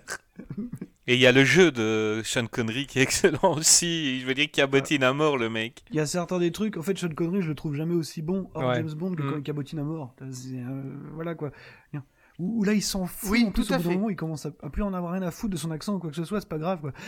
Euh, et il y a ces scènes d'action qui sont folles tu vois la, scène où il, je sais pas il prend le poste du tireur il, éclate son, son, propre avion quoi c'est vrai que le, 3 il semble qu'on aurait été touché. Enfin ça ça me fait hurler de rire c'est tellement bête mais, et les oiseaux avec son parapluie pour euh, détruire l'avion. Ah oui il y a mon gag il y a quasi mon gag préféré de toute la saga tu sais, c'est le moment où le où leur euh, allié habituel a disparu ils sont en train de le rechercher partout, là, le, son collègue en fait de l'université, et ils Ah sont oui. en train de lui dire, mais vous le Ah retrouverez ouais, jamais. alors ce il monologue, parle il est langue. extraordinaire. Ouais, en fait, tu le vois N'y comptez pas trop. Est-ce que quelqu'un pourrait...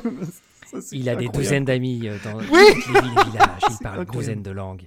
Il connaît toutes leurs us et coutumes. Il va se mêler à eux. Avec un peu de chance, il a déjà trouvé le Graal.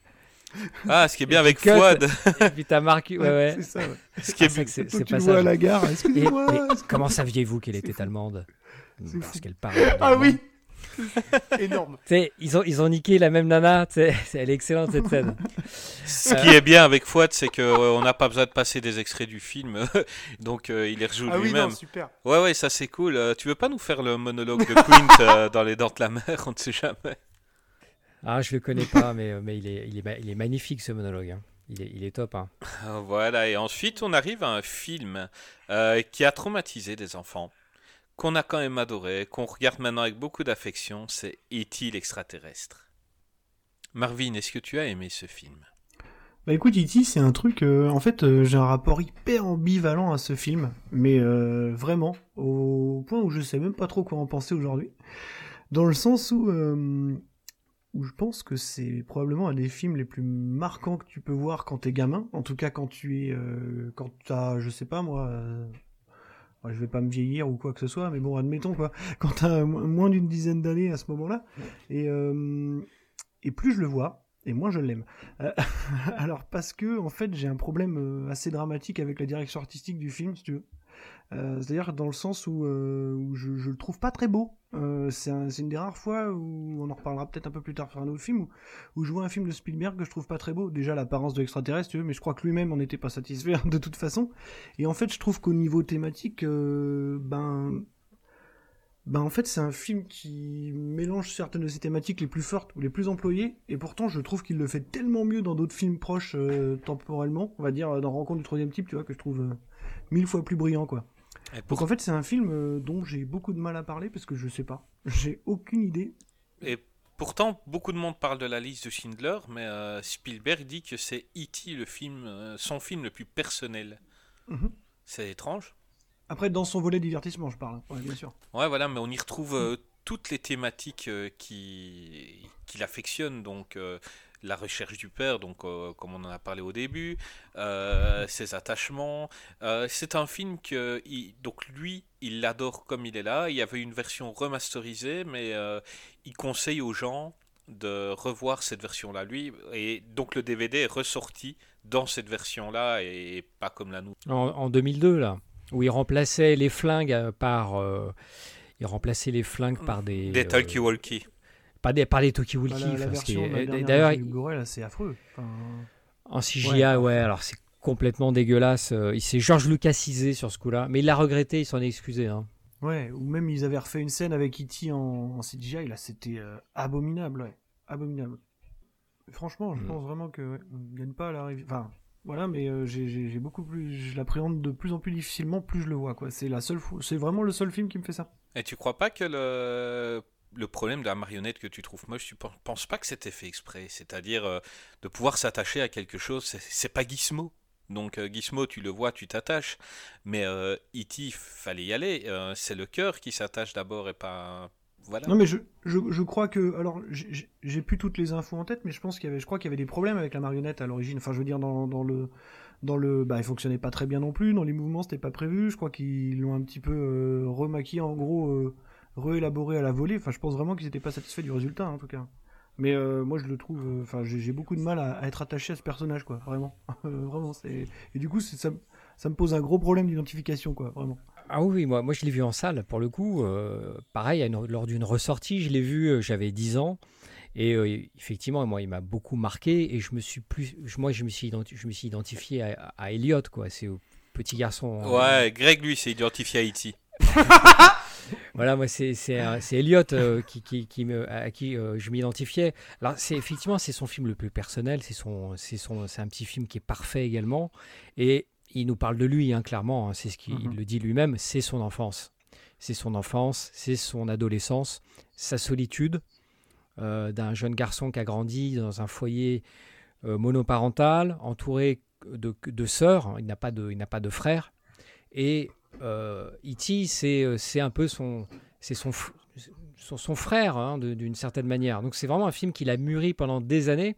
Alors E.T., il a une histoire assez particulière parce que il y, a beaucoup de choses dans E.T. Euh, Spielberg travaillait sur la suite de, de, Rencontres du troisième type. Euh, et euh, ça devait s'appeler Night Skies. Et ça devait raconter. C'était un, film d'extraterrestres, mais à la sauce vraiment, comment dire, méchante. C'était des extraterrestres belliqueux, méchants, qui envahissaient une maison. C'était vraiment un film plutôt d'effroi, de, terreur. Et parmi cette bande d'extraterrestres, il y avait leur leader qui s'appelait Puck. Et euh, Puck était le, chef de ces extraterrestres. Et finalement, le film ne s'est pas fait.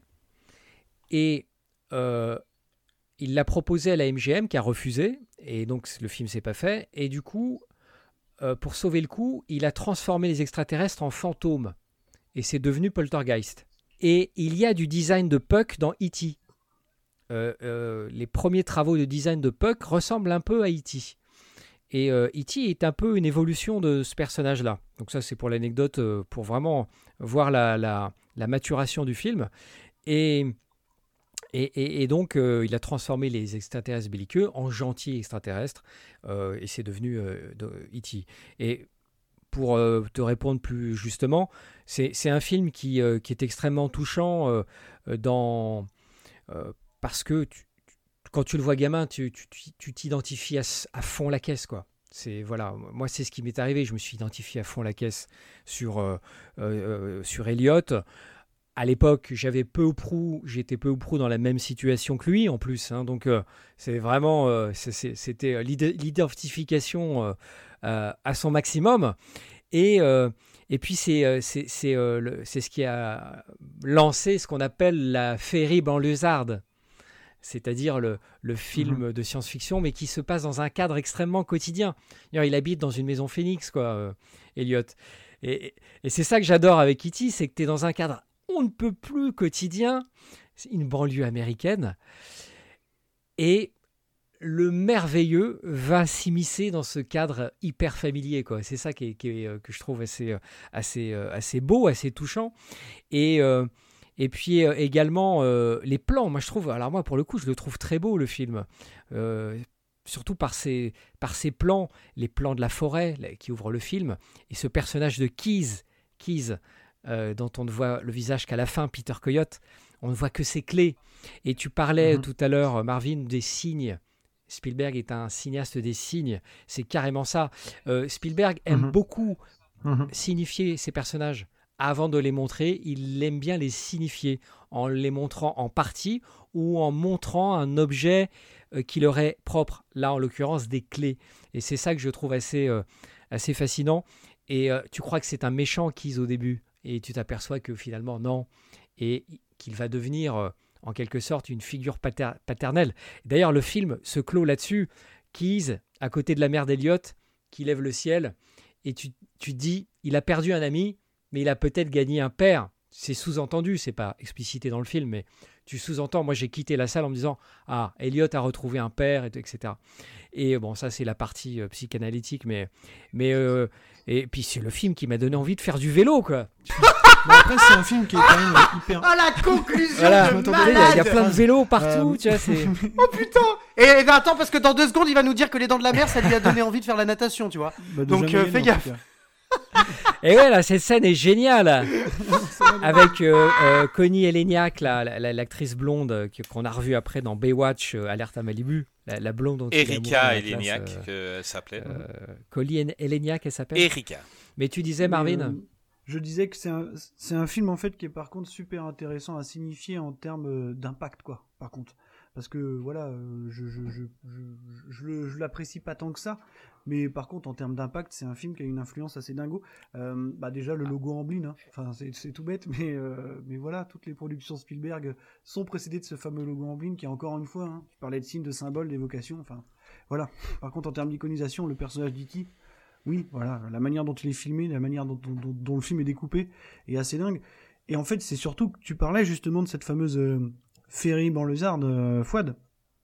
Et post-Titi, t'as un nombre fou de films, encore de manière contemporaine, qui, euh, en, Ah englobent en Ouais. fait la même structure narrative. Voilà, si on va à l'évidence même, euh, Super 8, Complètement. euh, tout bêtement, hein, de J.J. Abrams, hein, bon, forcément, puisque Spielberg est à la prod, et Spielberg est son espèce de demi-dieu, euh, voilà, et même Stranger Things, tu vois, des trucs que j'apprécie pas forcément derrière, mais euh, enfin, l'iconographie de ce film, par contre, on est obligé de le reconnaître, c'est un C'est truc l'espèce qui a une de matrice, hein, c'est la matrice, Euh, c'est la matrice de, Mm, de, mm, de, de- de- de toute, ces- toute cette esthétique euh, du cinéma des années 80, les vélos, les enfants, euh, une lumière dans la nuit, tu vois. Ouais. En fait, le cinéma de. Le cinéma, tu sais, des années 80. euh, Tout à fait, bah, ouais. En tout cas, de tout un pan du cinéma des années 80 euh, pop, quoi. Voilà, c'est ça, tu vois. Que, que où t'as un peu d'un côté une esthétique à moitié Exactement. pop, euh, Ouais, tout à fait. Et de l'autre côté, t'as l'esthétique Spielberg, justement, qui est, qui est, Mm. qui est celle de, qui est celle, qui est celle d'E.T., quoi. Et qui perdure euh, encore et toujours euh, aujourd'hui, quoi. Donc, euh, oui, oui, clairement. Moi, il y a quand même un truc. le- Moi, il y a quand même Oui. juste un truc qui m'a, quand même juste un truc qui m'a frappé dans ce film, c'est que pour la première fois à l'écran, je voyais un alien, donc un extraterrestre gentil. C'est-à-dire qu'on avait que Enfin, pour nous, les extraterrestres, attention, hein, synonyme de invasion, de, de, de voilà, on va se, on va se tirer Mm. dessus, ils viennent nous envahir, ils viennent. Mais là, il est gentil, il est tout mignon. Bon, il est moche, ok, d'accord, mais on peut pas être gentil et, et beau en même temps. Enfin, je veux dire, à part moi, voilà, ok, mais je veux Ouais, dire, toi, t'es c'est con, en c'est fou plus, quand hein. même. Voilà. Euh, comme Harrison Ford. Euh, mais euh, mais, mais c'est fou. Je veux dire, pour la première fois, on est amis avec un alien. Je veux dire, c'est quand même incroyable. Alors que à l'écran, on avait été relativement habitués, puis des, même des années après, quand on voit Independence Day, tout ça, je veux dire, ils sont là, ils viennent nous envahir. En plus, ils sont moches. Enfin voilà. Euh, là, on, veux dire, on est amis avec lui. On a envie d'être amis. D'ailleurs, on parlait tout à l'heure de son ami. Une fois, tu disais, c'était son ami. À la base. Euh, on pense, enfin, on ne sait pas, mais on, on voit le scénario se- se dessiner un petit peu. Effectivement, ça devient son ami, quoi. Et, et d'ailleurs, c'est même l'ami. euh, Je pense qu'on peut parler. Il y a un truc qu'on n'a pas parlé dans les films de Steven Spielberg, euh, et je pense qu'il faut en parler. C'est la projection, c'est-à-dire l'intégration du spectateur qui est, et on, en- on aura l'occasion d'en reparler avec un film que je me suis pris une claque quand je l'ai vu très récemment. La projection, c'est-à-dire l'intégration du spectateur qui se projette même à la place des, des personnages. Et dans ce film-là, alors je pense que c'est peut-être pas forcément le cas pour ma part dans Indiana Jones, par contre dans E.T., oui. On a une projection, on a limite, on est à l'intérieur de l'histoire avec lui. C'est une histoire banale, comme tu l'as dit, euh, dans la banlieue, et là il y a un truc qui se passe de merveilleux, etc. etc. Et en fait, le, euh, E.T., donc l'alien, devient notre ami à nous. Et en fait, je pense que ça, c'est un code qui doit être souligné. C'est le fait que Spielberg permet au spectateur de se mettre à la place de ces personnages, de s'identifier peut-être à un certain moment, je suppose, et de se dire, vous êtes au centre de la narration. Vous n'êtes pas que spectateur passif, vous êtes spectateur actif du déroulement et de l'histoire. Et ça, moi, Et- j'ai et trouvé puis ça le- la incroyable. figure, je me souviens euh, du, du souvenir que j'en ai. c'est puis c'est un film qui est aussi imprégné de religiosité, hein, puisque euh, E.T. est, est une figure christique. Euh, il meurt, il ressuscite. euh, voilà, il arrive, du, il vient Mhm. du ciel, il tombe du ciel, il meurt, il ressuscite. Enfin, voilà, c'est c'est aussi ça qui est intéressant, euh, comme beaucoup de films de Spielberg qui sont, qui sont imprégnés de religiosité. Et, et tout, tout ça donne euh, euh, au film un cachet euh, vraiment. moi, c'est un film que je revois toujours avec plaisir. Comme toujours, il y a, il y a des plans iconiques. Moi, j'adore ce plan à la fin quand, avant la dernière partie, on, on a une bande de scientifiques en combinaison qui, qui arrivent dans le champ et qui sont ré- voilà qui, euh, qui arrivent de derrière une bosse et qui marchent tant tant avec le soleil Mhm. couchant. Enfin voilà, c'est c'est ça. Et, et ce qui est intéressant, c'est que c'était un tout petit film à l'époque, hein, E.T. Personne n'y croyait parce que bizarrement à l'époque, euh, les films pour enfants étaient considérés comme risqués. C'est ça qui est marrant, alors qu'aujourd'hui, euh, les studios font des chèques en blanc pour des films pour enfants. Bien Et à l'époque, c'était très risqué. Donc, il n'a eu qu'un petit budget de 10 millions. Euh, 10 millions, c'est- c'était pas beaucoup, hein. même à l'époque, c'était un petit budget. Et E.T., euh, Mhm. c'est ce qu'on appelle aujourd'hui un, un sleeper hit, hein. c'était un, un- c'était un succès surprise. Parce que euh, le studio n'y croyait, n'y croyait, n'y croyait que moyennement. Et Mhm. euh, euh, il misait plus, enfin, euh, même je pense que Spielberg lui-même misait plus sur Poltergeist, qu'il qu'il était en train de tourner quasiment en même temps. Et c'est très intéressant de rapprocher ces, ces deux films. Poltergeist et E.T., ils, ils ont exactement le même environnement, c'est-à-dire la banlieue, Alors il paraît, il paraît que il paraît que c'est à côté. Donc tu as la féerie banlieusarde et puis le cauchemar banlieusard euh, de l'autre. Et euh, à l'époque, euh, Spielberg, en fait, il voulait démontrer qu'il était capable de faire peur et de faire un film sombre. C'est pour ça qu'il a fait Poltergeist. Et d'ailleurs, il le dit lui-même à l'époque. J'étais à une phase de ma vie tellement, c'est ce qu'il dit, tellement difficile et compliquée que même mes poils pubiens ont grisé. merci Fouad pour cette intervention intéressante. Et il faut savoir que Spielberg il a, et a long, Euh, voilà, ce sont ses propos. Hein. Euh, et, Spielberg est un cinéaste qui a, beaucoup longtemps nourri des complexes vis-à-vis de Scorsese, Coppola, De Palma. Et ces cinéastes l'ont longtemps beaucoup intimidé parce que pendant que lui faisait des films grand public, avec des enfants, etc., bah, les autres faisaient des films adultes, sombres, sérieux, avec des histoires euh, très dures, des histoires d'hommes, etc. Et Spielberg a longtemps été très complexé euh, vis-à-vis d'eux. Et il voulait faire, et avec Poltergeist, il voulait montrer qu'il était capable euh, voilà, de faire quelque chose de sombre. Poltergeist, c'est la face sombre de Spielberg. Et E.T., c'est sa face lumineuse. Et euh, justement, bah, ça tombe bien parce qu'en fait, j'allais dire un truc qui est complètement en accord avec ce que tu racontes, Fouad, c'est que dans l'autre sens, j'ai mm. aussi l'impression que E.T., il fait partie intégrante d'une espèce de cassure, tu sais, bah justement avec tous ces mecs là du nouvel Hollywood. En tout cas dans leur thématique et dans la manière de, raconter une histoire quoi. Dire que euh, justement E.T. ça me semble être une des rares enfin une des premières fois où vraiment il verse dans le divertissement familial je pense vraiment assumé quoi. Voilà à 100% euh, tu vois là où on avait encore des thématiques euh, toujours plus sombres toujours liées un petit peu à bah, justement à, ce, à ces relents du nouvel Hollywood avant. Tu vois que ça soit dans Indiana Jones dans Jones dans dans tout ça quoi et là, vraiment, j'ai l'impression de voir un vrai divertissement familial. Bah, tu parlais tout à l'heure de, justement de Ferry banlieusard et de tout ce que ça entraîne, quoi. Et, euh, vraiment, voilà, en, termes d'esthétique et de thématique, euh, c'est un vrai tournant. Voilà, bien, bien que je l'aime pas tant que ça, je, reconnais que, que oui, oui, est hyper évocateur, hyper marquant euh, pour l'époque. Une chose dingue aussi avec lui, donc on a parlé de Poltergeist qui était euh, où il était producteur ou peut-être réalisateur, mais il a, il a, produit énormément de films où il a donné son avis. On va prendre Gremlins, euh, Les Goonies, euh, Retour vers le futur, donc tous les grands films de la pop culture de ces années-là, Spielberg est dedans, quoi. Mais encore une fois, en fait, c'est que, tu sais, tout à l'heure, on disait qu'il avait marqué trois générations. Mais, et, on, et là, on parle essentiellement des films qu'il a réalisés, mais c'est vrai qu'on peut aussi se rendre compte de, l'influence et un peu de la mainmise des fois sur le divertissement qu'il a à travers son volet de, producteur. En fait.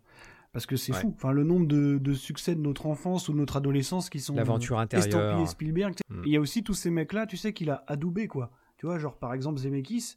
Euh, voilà, hein, pour citer un exemple évident. Et même récemment, ouais, tout à fait. Tu, ouais, mais, euh, tu vois un petit mm. peu aller chercher Michael Bay pour faire Transformers, quoi. Voilà. bon, on va me reprocher mon côté euh, mon côté béophile bientôt. ah, mais je le suis aussi. Hein. Euh, mais, hein. tu vois, il y a aussi tous ces mecs-là. Mais ce qui est incroyable avec Spielberg, c'est les idées qu'il a. C'est-à-dire, en tant que producteur, il mm. prend le premier scénario de Gremlins. Euh, Gizmo devait devenir lui le chef des Gremlins.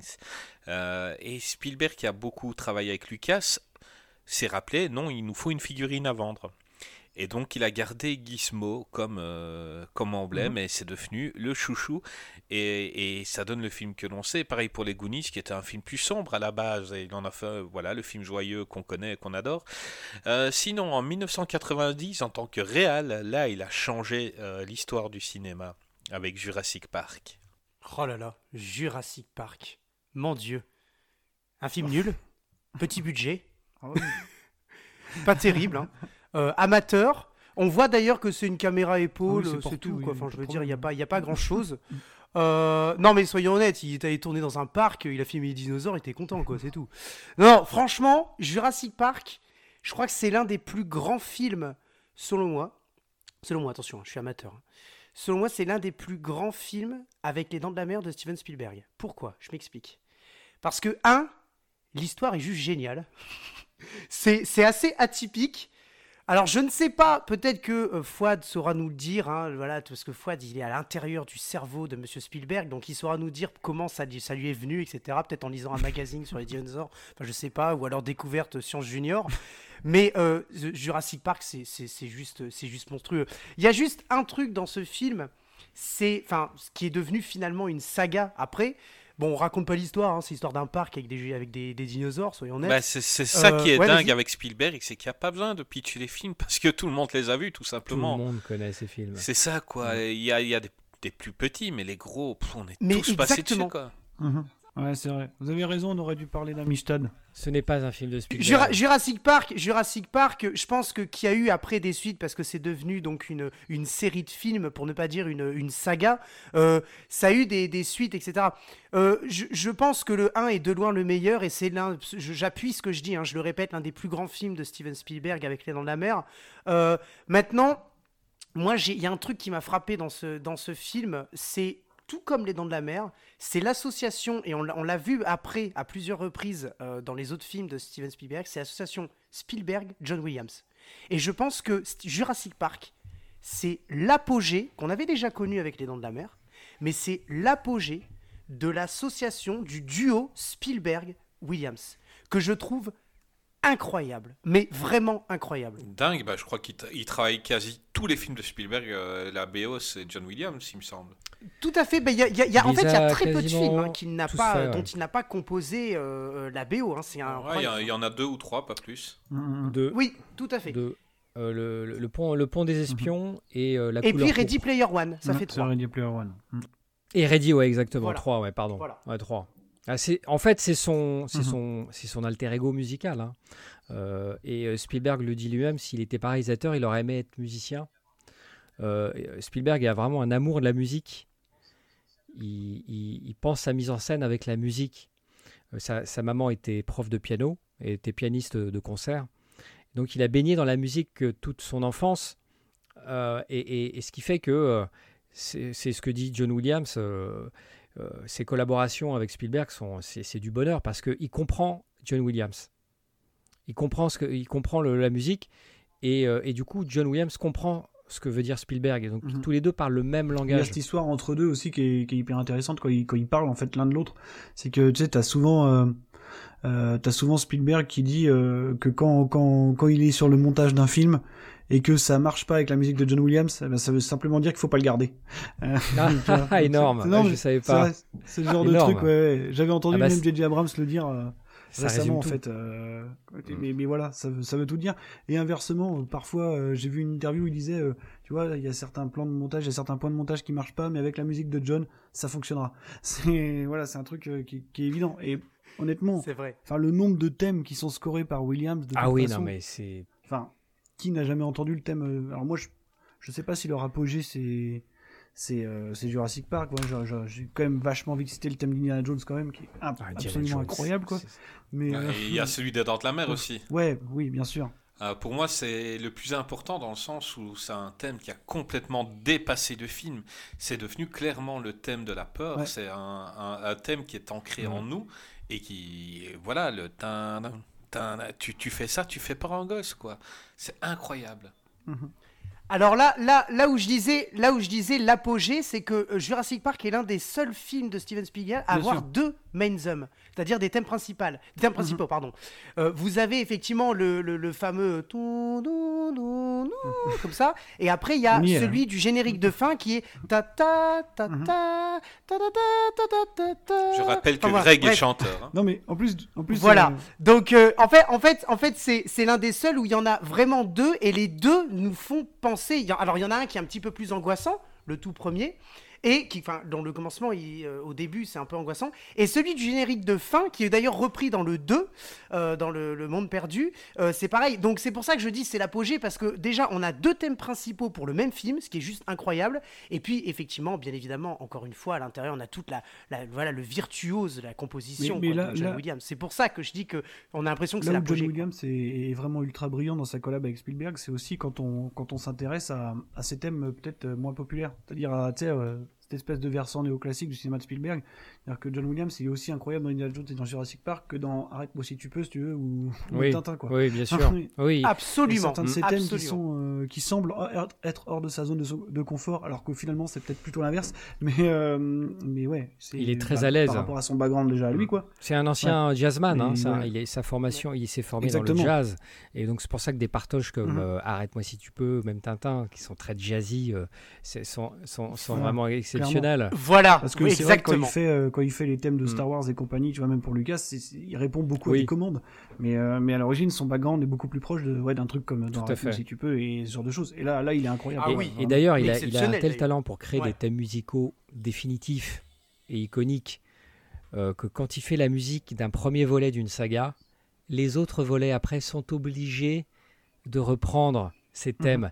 Tellement le thème qu'il a créé ouais. est indissociable de la saga. Je pense à Harry Potter, par exemple, la musique d'Harry Potter qu'on retient tous. Bien sûr. alors que il a fait la musique des trois premiers, mais ensuite ce n'était plus lui à la musique. Mais ceux qui lui ont succédé, qui lui ont, succédé ont été obligés de, de, de reprendre son thème d'Harry Potter, euh, tellement il est indissociable. Voilà, il n'y a pas d'autre musique. Les Dents de la Mer, c'est Mhm. pareil. Euh, euh, voilà, parce que il a, il a le, ce talent-là pour traduire en notes de musique euh, le, le- la, la magie du cinéma, bordel de merde. Tu- C'est, c'est, c'est, Eh oui, bordel de merde. ouais. Non, t'as raison. En fait, euh, moi, avec Greg, on est musicien et euh, j'ai tendance à dire que la musique, elle est là, il faut aller la prendre. Et va toujours chercher la bonne. Harry Potter, maintenant, même si tu lis le livre, tu entends la musique. C'était la musique pour Harry Potter et rien d'autre. Elle était là, il l'a prise, il l'a développée et on, on l'entend. C'est incroyable. Sinon, autre chose que je retiens du film, c'est le nombre de scènes iconiques. C'est-à-dire un film, ce film-là, tu l'as vu c'est que des scènes une de- fois, tu les retiens toutes. Ouais. Tu peux refaire le film comme un puzzle. Tu peux tout. Tu, tu, tu vas penser à l'attaque des raptors dans, dans la cuisine. Tu vas penser à la sortie du tyrannosaure. Tu vas penser à Mm. la première fois où Alan Grant y voit un, un- le diplodocus.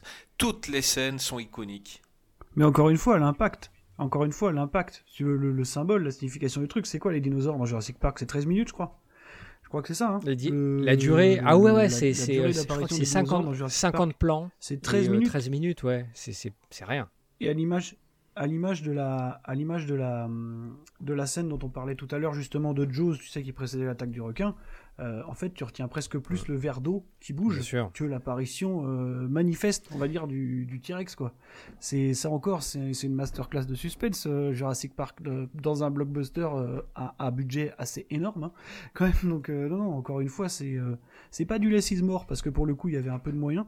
On va pas se mentir, mais mais l'impact de chaque apparition est démultiplié. Quoi. Il y a la scène c'est du, du dilophosaure avec l'acide, là, c'est pareil. Quoi. Tout ce qui précède, enfin, en termes de storytelling, c'est assez dingue. Quoi.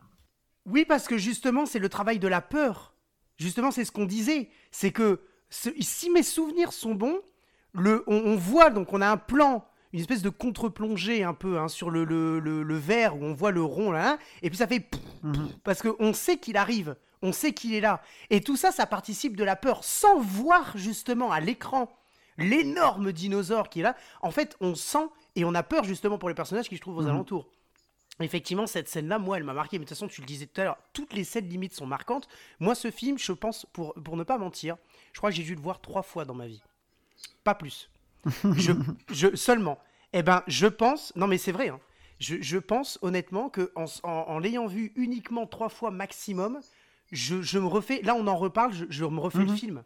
Tellement les scènes sont, euh, euh, sont marquantes. La musique, j'ai la musique avec. Et puis cette fameuse scène avec le verre, bien évidemment, qui participe à la création de la peur, à la- l'angoisse, où on se dit, mais quand est-ce qu'ils vont se faire bouffer, Mais quoi C'est juste génial. Et ils ont réussi à vieillir Samuel L. Jackson aussi. Oui, oui, c'est fou. C'est dingue. il a l'air plus vieux il y a 30 ans que maintenant. Ils l'ont bien, ils l'ont bien refait Ça, dans, dans euh, Il Capitaine. Marvel. Non, non, non, non, non, ils l'ont mal refait vu qu'il Il aurait quasiment dû, la même tête. en le rajeunissant, il aurait dû paraître plus Oui. vieux. On Ah est ouais. d'accord Ils ont foiré dans ce truc, ouais. Mais la Mais, euh, est dure à suivre aussi. Là, c'est chaud quand même, tu vois. Et ce qui est, euh, alors ce qui est intéressant avec Jurassic Park, c'est que Ah c'est un film ouais. qui, qui, euh, qui, qui joue avec ta frustration, qui ne cesse de te teaser, parce que tu as envie de les voir, les, dino- les dinosaures, tu as payé ta place pour ça, quoi. Et il met du temps à te les montrer. Alors, et c'est ça qui est génial. Et oui, c'est ça qui est génial. Et en plus, c'est à la fois un film, c'est un film qui parle d'un- d'une attraction, d'un parc d'attractions, et le film, est, euh, le film joue de, la, comment dire, euh, il joue de, tu vois, on est à la place des, personnages, on découvre le, parc d'attractions comme on découvre le film en même temps en fait. C'est, c'est- il joue de la gémelléité hein. et c'est ça qui est top exactement. Et, et, euh, et c'est brillamment mené. L'immersion. Spielberg, L'immersion, exactement. Et, euh, et alors, ce qui est intéressant, c'est que euh, il l'a fait à une époque où il était un peu en perte de vitesse.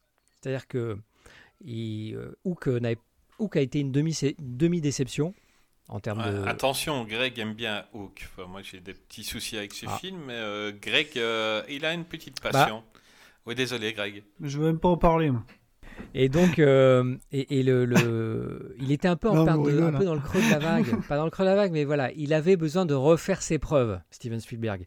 Et c'est pour ça qu'il s'est battu pour avoir les droits euh, de, de- du roman de Michael Cri- Crichton. Et aussi, Jurassic Park, c'est sa manière à lui de réaffirmer Mhm. euh, qu'il est le roi de l'entertainment. Parce qu'à l'époque, il y avait les James Cameron qui montaient en puissance, même, même les John McTiernan Mhm. qui étaient à l'époque très, très célèbres.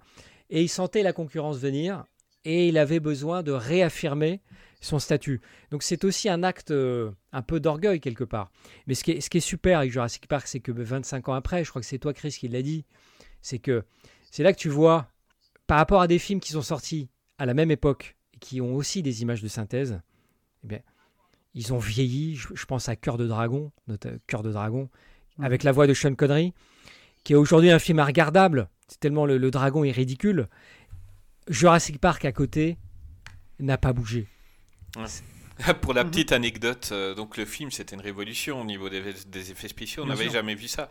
Et donc il y avait déjà à l'époque euh, des complotistes et euh, on disait, beaucoup juraient que des vrais dinosaures avaient été utilisés par le film. Énorme. Donc il y avait les jeunes, donc les, pour les énorme. jeunes, je parle de ça, on avait euh, 12 ans, 4, 13, enfin par là. Non mais c'est un euh, truc de fou. Voilà, et donc euh, pour beaucoup, il y avait de vrais dinosaures utilisés, quoi. C'est dingue. Après, c'est aussi une histoire de dosage et de pertinence, quoi. C'est-à-dire que t'as as, évidemment les CGI, les images de synthèse, t'as aussi l'emploi des animatronics. Hein, dire, Exactement. Ouais. voilà. C'est le mélange, des, les mélanges des deux qui est. Ouais. Le mélange des deux. euh, voilà, c'est c'est- c'est- c'est ça qui fait que. Et, le, et oui, il est. Les- les- Très en fait, les images de synthèse sont là, sont là quand on ne peut pas faire autrement. Enfin, je veux dire, les mouvements du T-Rex qui n'étaient pas reproductibles euh, d'une manière euh, crédible, bah, évidemment que là, on commençait à avoir des moyens et surtout une- quand même une sacrée boîte euh, derrière qui, qui bossait déjà extrêmement bien. Mm. Quoi. Après, moi, là où je voulais rebondir sur ce que Fouad disait, ce que je trouve formidable dans Jurassic Park vraiment et ce qui me marque le plus, c'est à quel point on réussit à épouser le, le point de vue du spectateur. Dans le sens où quand vraiment, justement, toi, tu es là en tant que, que spectateur de quasiment d'une fête foraine, quoi, c'est un petit peu ça.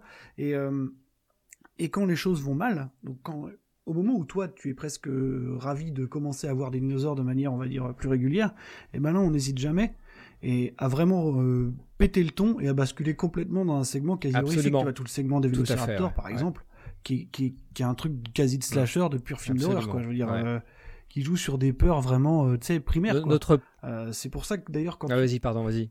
quand tu peux voir certaines des non non quand tu peux voir certaines des suites Mm. justement c'est là où tu, tu vois toute l'incompréhension que ça peut générer même lui il se perd un peu dans le monde perdu tu vois Euh, dans sa manière parfois de trop de trop en montrer et et moi je trouve qu'un mec comme Bayona par exemple qui a un peu les mêmes obsessions enfant- de peur enfantine s'en sort pas trop mal aujourd'hui Non, mais c'est intéressant ce que tu dis, Marvin, parce que euh, j'y avais pas pensé, tu vois. En fait, euh, au fur et à mesure du film, on découvre de plus en plus de dinosaures, et donc on est content. Nous, spectateurs, on, on adore ça, on, veut, on est venu pour ça. Et notre satisfaction de voir les dinosaures grandir à mesure que la détresse des personnages et le danger augmentent.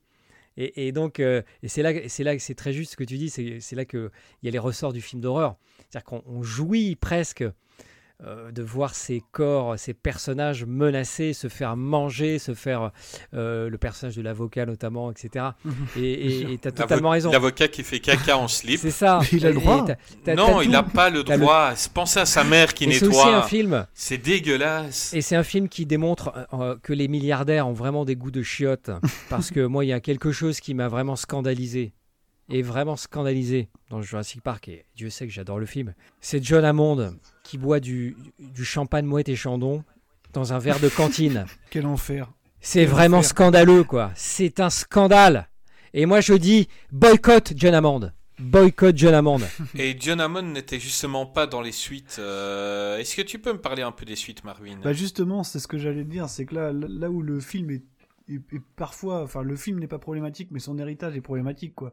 C'est-à-dire que voilà, c'est le genre de franchise qu'on a essayé de, lessiver à un point qui est, qui est improbable, quoi. C'est-à-dire qu'on, enfin, même même le monde perdu, si tu veux, même le monde perdu. Enfin, on sait que c'était une période assez difficile pour lui aussi, mais euh, mais ce qui se passe dans le monde perdu, c'est inconcevable à mon sens, quoi. Tu vois, la, la manière de montrer justement des choses. Euh, des choses qu'on devrait pas voir quoi. Mais si tu veux c'est pas pas là où je veux en venir. Là où je veux en venir c'est les suites actuelles. C'est là où vraiment tu vois toute l'incompréhension qu'il y a autour de ce cinéma là quoi. Du divertissement euh, si tu veux des années 90 quoi.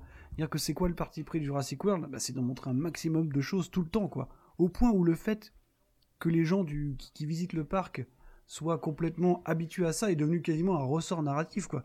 Écoute je veux dire ça n'a plus aucun sens. Par contre je défendrai toujours un petit peu Fallen Kingdom parce que euh, parce que justement il y a ce deuxième segment qui a pas grand chose à voir avec euh, avec si on veut l'essence de la franchise qui est pareil un espèce de slasher euh, dans un manoir quoi qui est ah, je l'aime bien moi complètement mm. déconnecté de l'île qu'on aura bien détruite avant ce qui déjà en termes de symbolisme est, plutôt pas mal mais euh, où là on retrouve vraiment une espèce d'approche des peurs des peurs et l'approche horrifique que tu que dont mm. tu as peur quand t'es quand t'es planqué sous la couette parce que juste pour terminer le le c'est intéressant aussi chez les monstres dans les monstres, la manière dont Spielberg emploie les monstres, hein, c'est euh, parce qu'on disait tout à l'heure que c'était le, cinéaste à la fois de l'enfance et du symbole.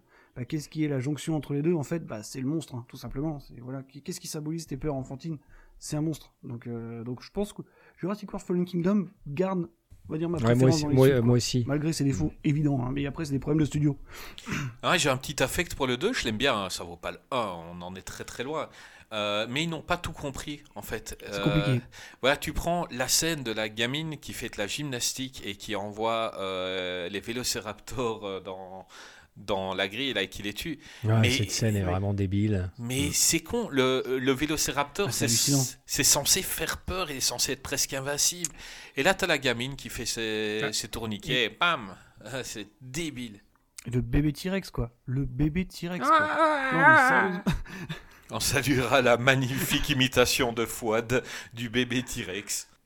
Sinon, t'as dit préférer euh, Fallen Kingdom, mais euh, moi j'avais un plus gros affect pour le 1. Euh, Fallen Kingdom, ils, ont pris trop de chemin en fait, ils ont ouvert trop de brèches, alors que le 1 c'était voilà, c'était simple, ça vaut pas le 1, c'est très très loin du 1, mais j'ai préféré celui-là. En fait, là où je préfère Fallen Kingdom, c'est parce qu'à mon, sens, alors je dis pas que c'est toujours réussi, mais c'est peut-être le seul qui a un petit peu l'audace de vouloir euh, de vouloir s'éloigner du matériau original, quoi. Tu vois, tout en en gardant un peu l'essence, mais au moins de prendre une direction différente, là où toutes les suites qu'on a vues avant étaient quasiment des rip-off, quoi. C'est un problème. Bah, on va sauter de quelques décennies euh, et on va arriver à ce qu'il a fait dernièrement, qui s'appelle Ready Player One. Greg, tu peux, tu viens de découvrir ce film. Est-ce que tu peux m'en parler? Ouais, j'ai découvert ce film récemment. tu peux faire le pitch euh, Ouais, alors je serais euh, incapable de, de, de, faire le, le, le, pitch tout simplement parce que je trouve que c'est d'un compliqué incroyable entre la réalité virtuelle, la réalité réelle, etc. Bah, c'est pas si compliqué. En gros, c'est le monde futur. Euh, les gens vivent dans la pollution et dans la pauvreté. Et pour euh, survivre, pour euh, vivre surtout, ils rentrent dans un monde virtuel en mettant un masque. Ils rentrent dans l'oasis. Et donc, c'est une sorte de second life. C'est une sorte de seconde vie. Et ils vivent là-bas. Ils font oui, tout là-bas. Ils fuient un petit peu la réalité qui est un petit peu compliquée. Hein, qu'ils vivent dans, et ils vont dans l'oasis qui est un monde virtuel, une espèce de jeu vidéo.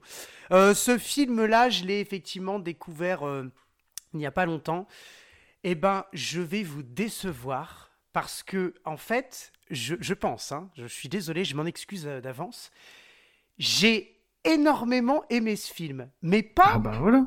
Oui, non, mais attends, j'ai pas fini.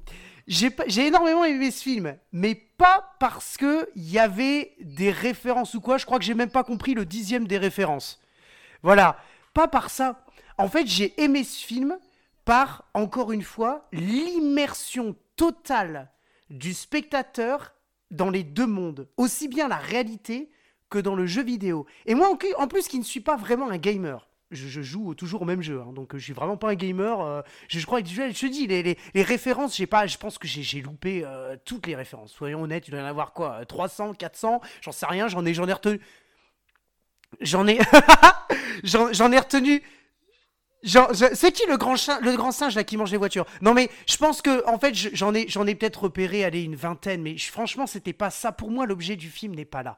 En fait le film est super dans, le, en fait le rapport de la réalité et du côté virtuel qui est incrusté, qui prend une part énorme dans la réalité des gens, mais qu'en fait qui n'est que de la virtualité. C'est du le, en fait le face à face entre réel et virtuel qui est juste énorme.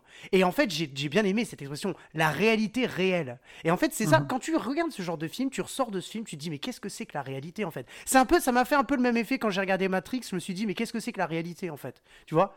Donc, euh, si tu veux, j'ai adoré ce film pour ça, premièrement. Et la, le deuxièmement, j'ai vraiment bien aimé parce que. Euh, ça m'a fait ça m'a fait juste kiffer. Bon je, joue quand même un peu aux jeux vidéo.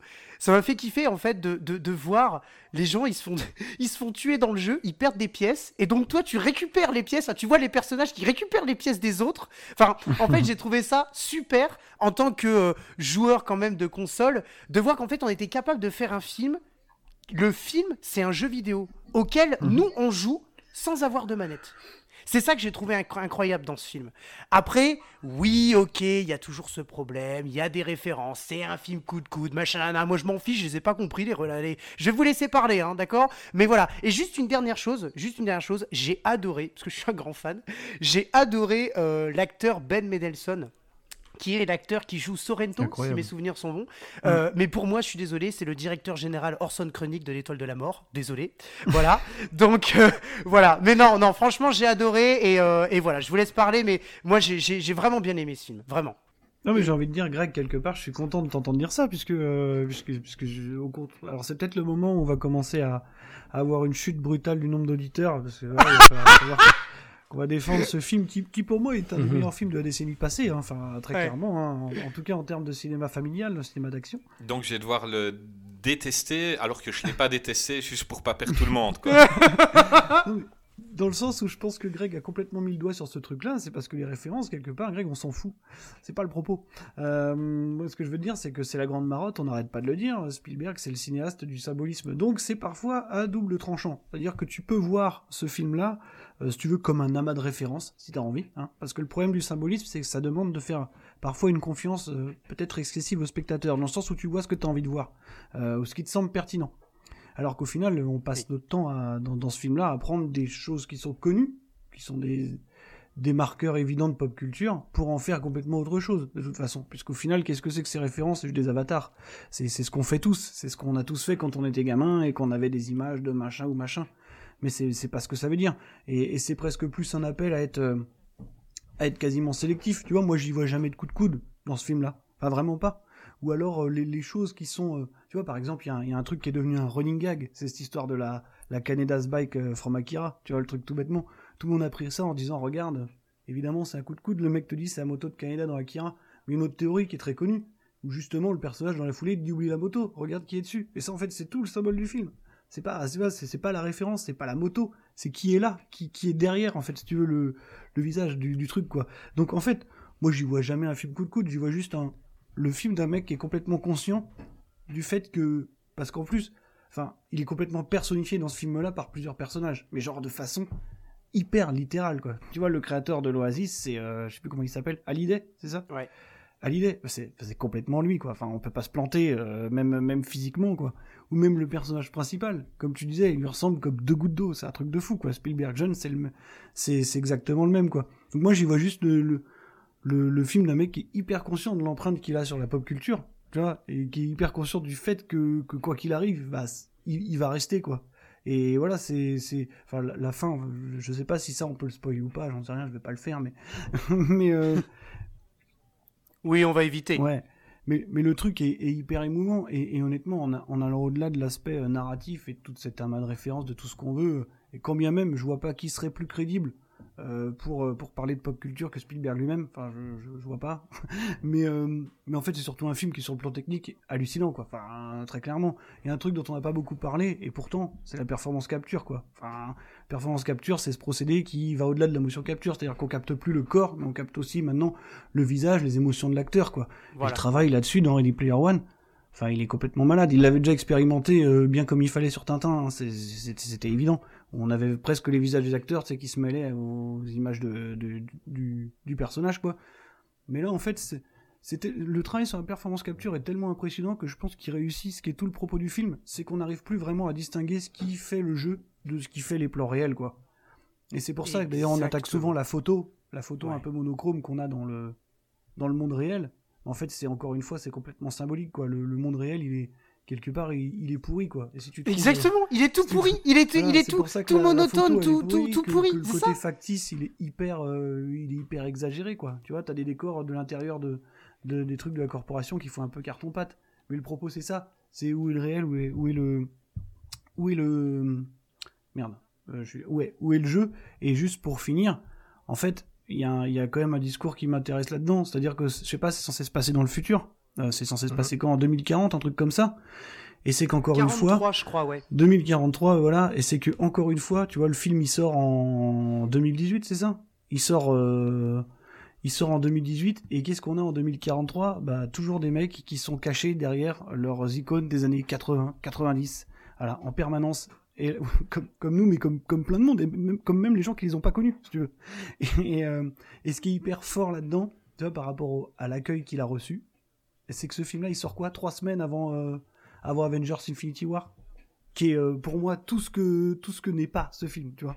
Vraiment est, le coup de coude le plus absolu euh, possible, le truc peut-être le moins respectueux. Alors je suis désolé, mais à, l'encontre du, spectateur. Et, je suis étonné d'ailleurs du fait que, que Ready Player One ait reçu cet accueil-là de, de trucs un peu putassiers, peut-être peut-être un peu espèce d'énorme placement de produit, alors qu'à côté de ça, il me semble qu'Infinity War a été, a été plutôt bien reçu. Je sais pas, c'est une question que je me pose là-dessus. Je comprends pas vraiment, euh, je comprends pas vraiment pourquoi. euh, bah, vas-y, vas-y. Maintenant, je sais pas si c'est de la modestie ou je, je sais pas du tout, j'ai pas bien compris. Donc Spielberg fait vraiment partie de, de la pop culture de ces années-là et il y a très peu de références à lui. Mais il, il les a enlevés volontairement par, parce que dans le bouquin il y en avait beaucoup plus, ouais, apparemment. Mais j'ai pas lu le livre. Après, il paraît que c'est pas de la littérature euh, dingue, hein, mais. euh, Mais c'est dommage parce que si c'était vraiment une utopie, par exemple, euh, Spielberg ferait partie intégrante de cet univers-là. Bah, et ça, bah, je trouve que c'est intéressant que ce soit Spielberg qui fasse ce film-là, justement. Euh, je pense qu'il n'y avait que lui qui pouvait, comme tu disais, Marvin, il n'y avait que lui, c'était le mieux placé pour, pour, pour faire ce film. Et ce, qui, ce qui était assez intéressant, c'est qu'en fait, il nous a. euh, c'est marrant parce que j'ai l'impression que ce film, c'est un peu ce qu'on est en train de vivre en ce moment. Je veux dire, euh, on est confiné, euh, à moitié confiné, on se réfugie dans le virtuel. J'ai l'impression que c'est voilà quoi, c'est c'est pas besoin d'attendre 2043 quoi. C'est c'est- c'est déjà 2020-2021. Et, et et moi, ce que j'adore avec ce film, c'est bah, il nous prend par la main, Steven, et il nous dit.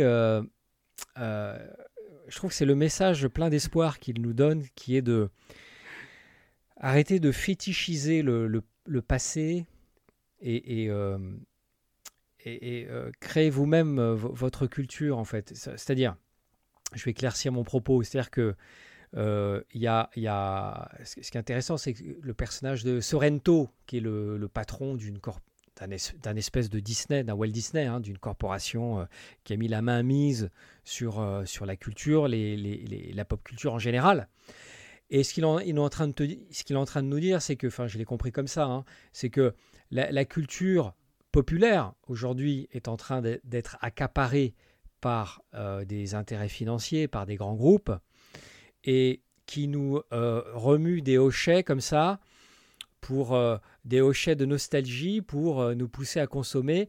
Mais on a perdu la signification de ces icônes. Et on ne fait que fétichiser, fétichiser des icônes sans plus savoir ce qu'elles signifient. Et surtout, sans plus avoir envie de créer quelque chose de nouveau. quoi.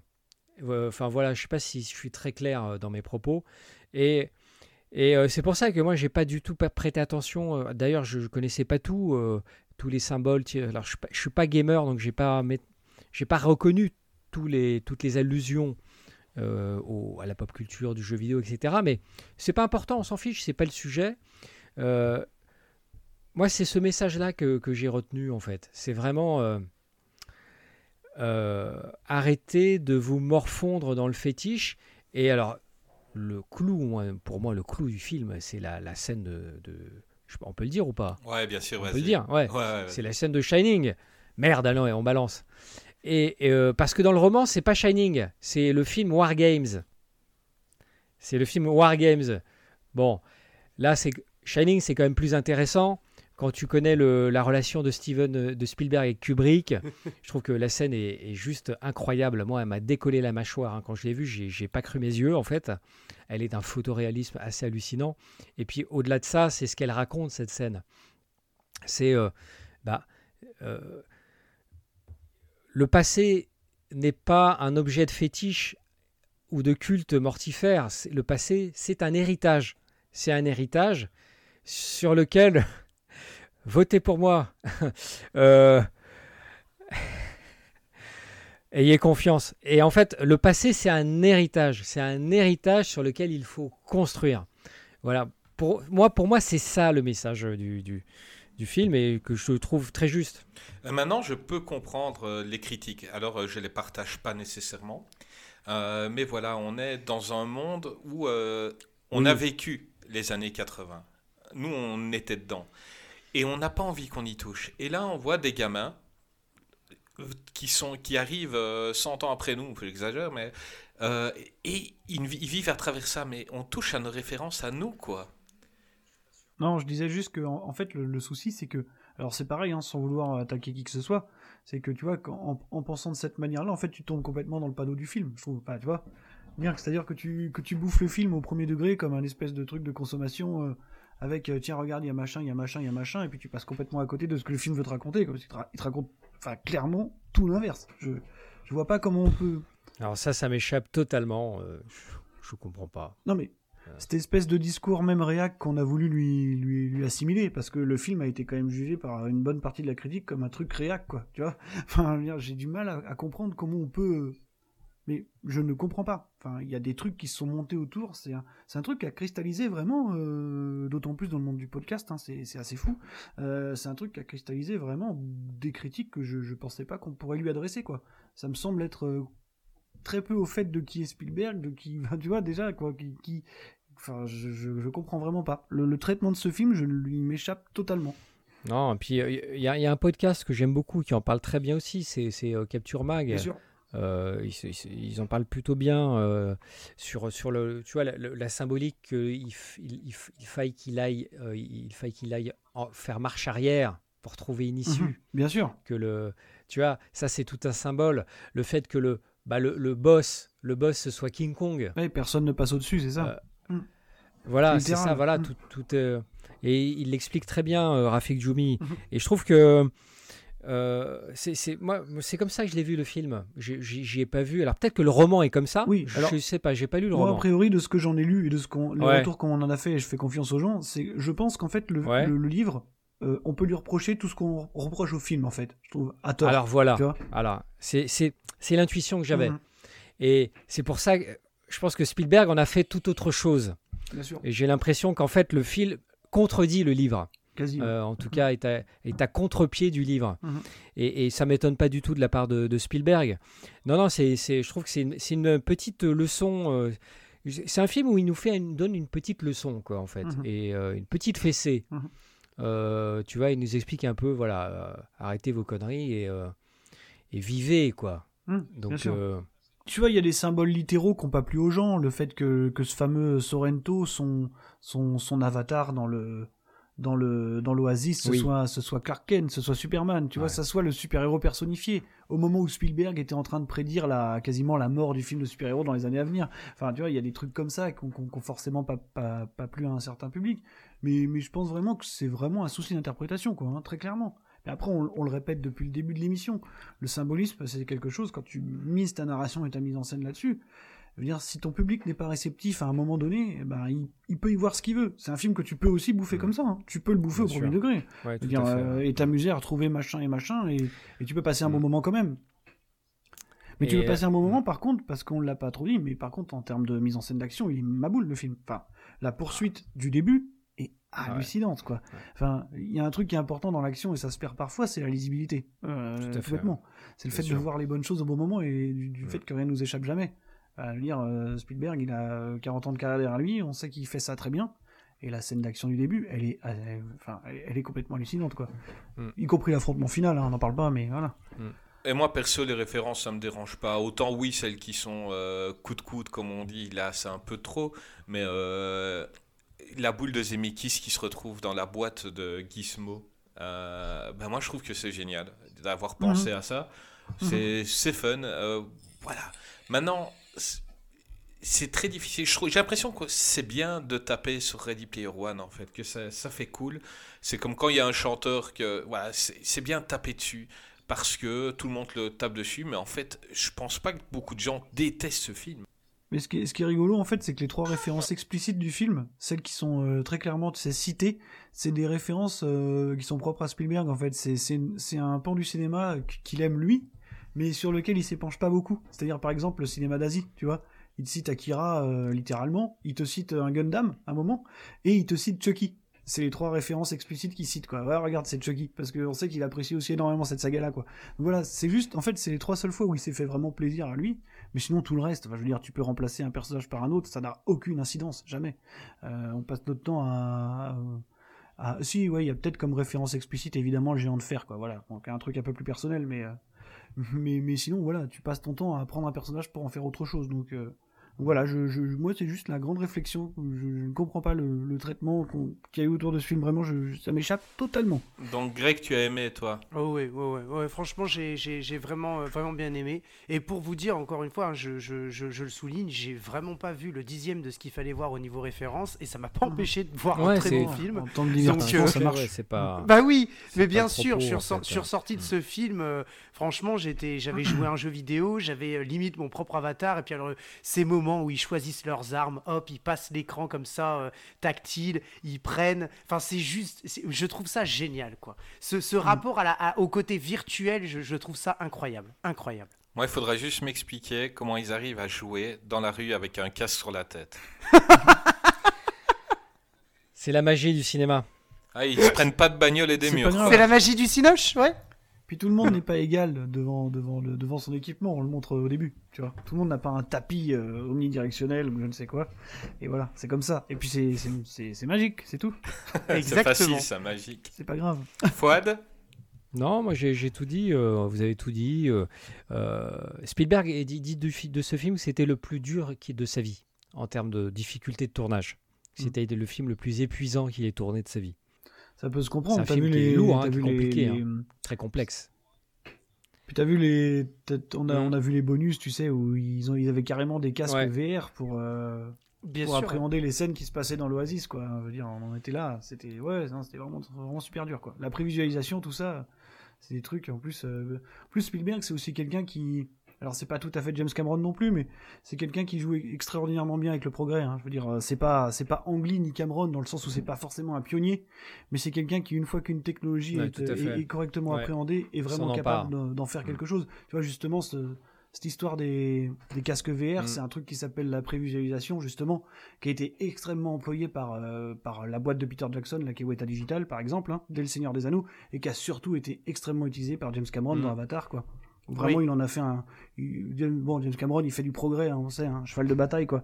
Mais, euh, mais Spielberg, une fois, le, une fois la technologie, euh, on va dire, correctement appréhendée, il est capable d'en faire quelque chose. Et euh, performance sans oublier aussi, quoi. Zemeckis. Zemeckis a été euh, le, le- le grand pro- le grand pionnier de la, de la. Zemeckis, hein. c'est le pionnier du. du C'est lui, avant quoi. Cameron, avant Mm, tout le monde, carrément. qui a payé les pots Ah oui, cassés. Zemeckis, c'est le pionnier du cinéma virtuel, enfin, même dans le Pôle Express, quoi. Tu vois, dire, euh, Ouais. un tas de trucs, quoi. Et quel film aimeriez-vous euh, voir réalisé par euh, Spielberg ou une saga, un film? Par exemple Moi, j'aimerais vraiment le voir réaliser un Marvel ou un film de super-héros. Ça devrait être top.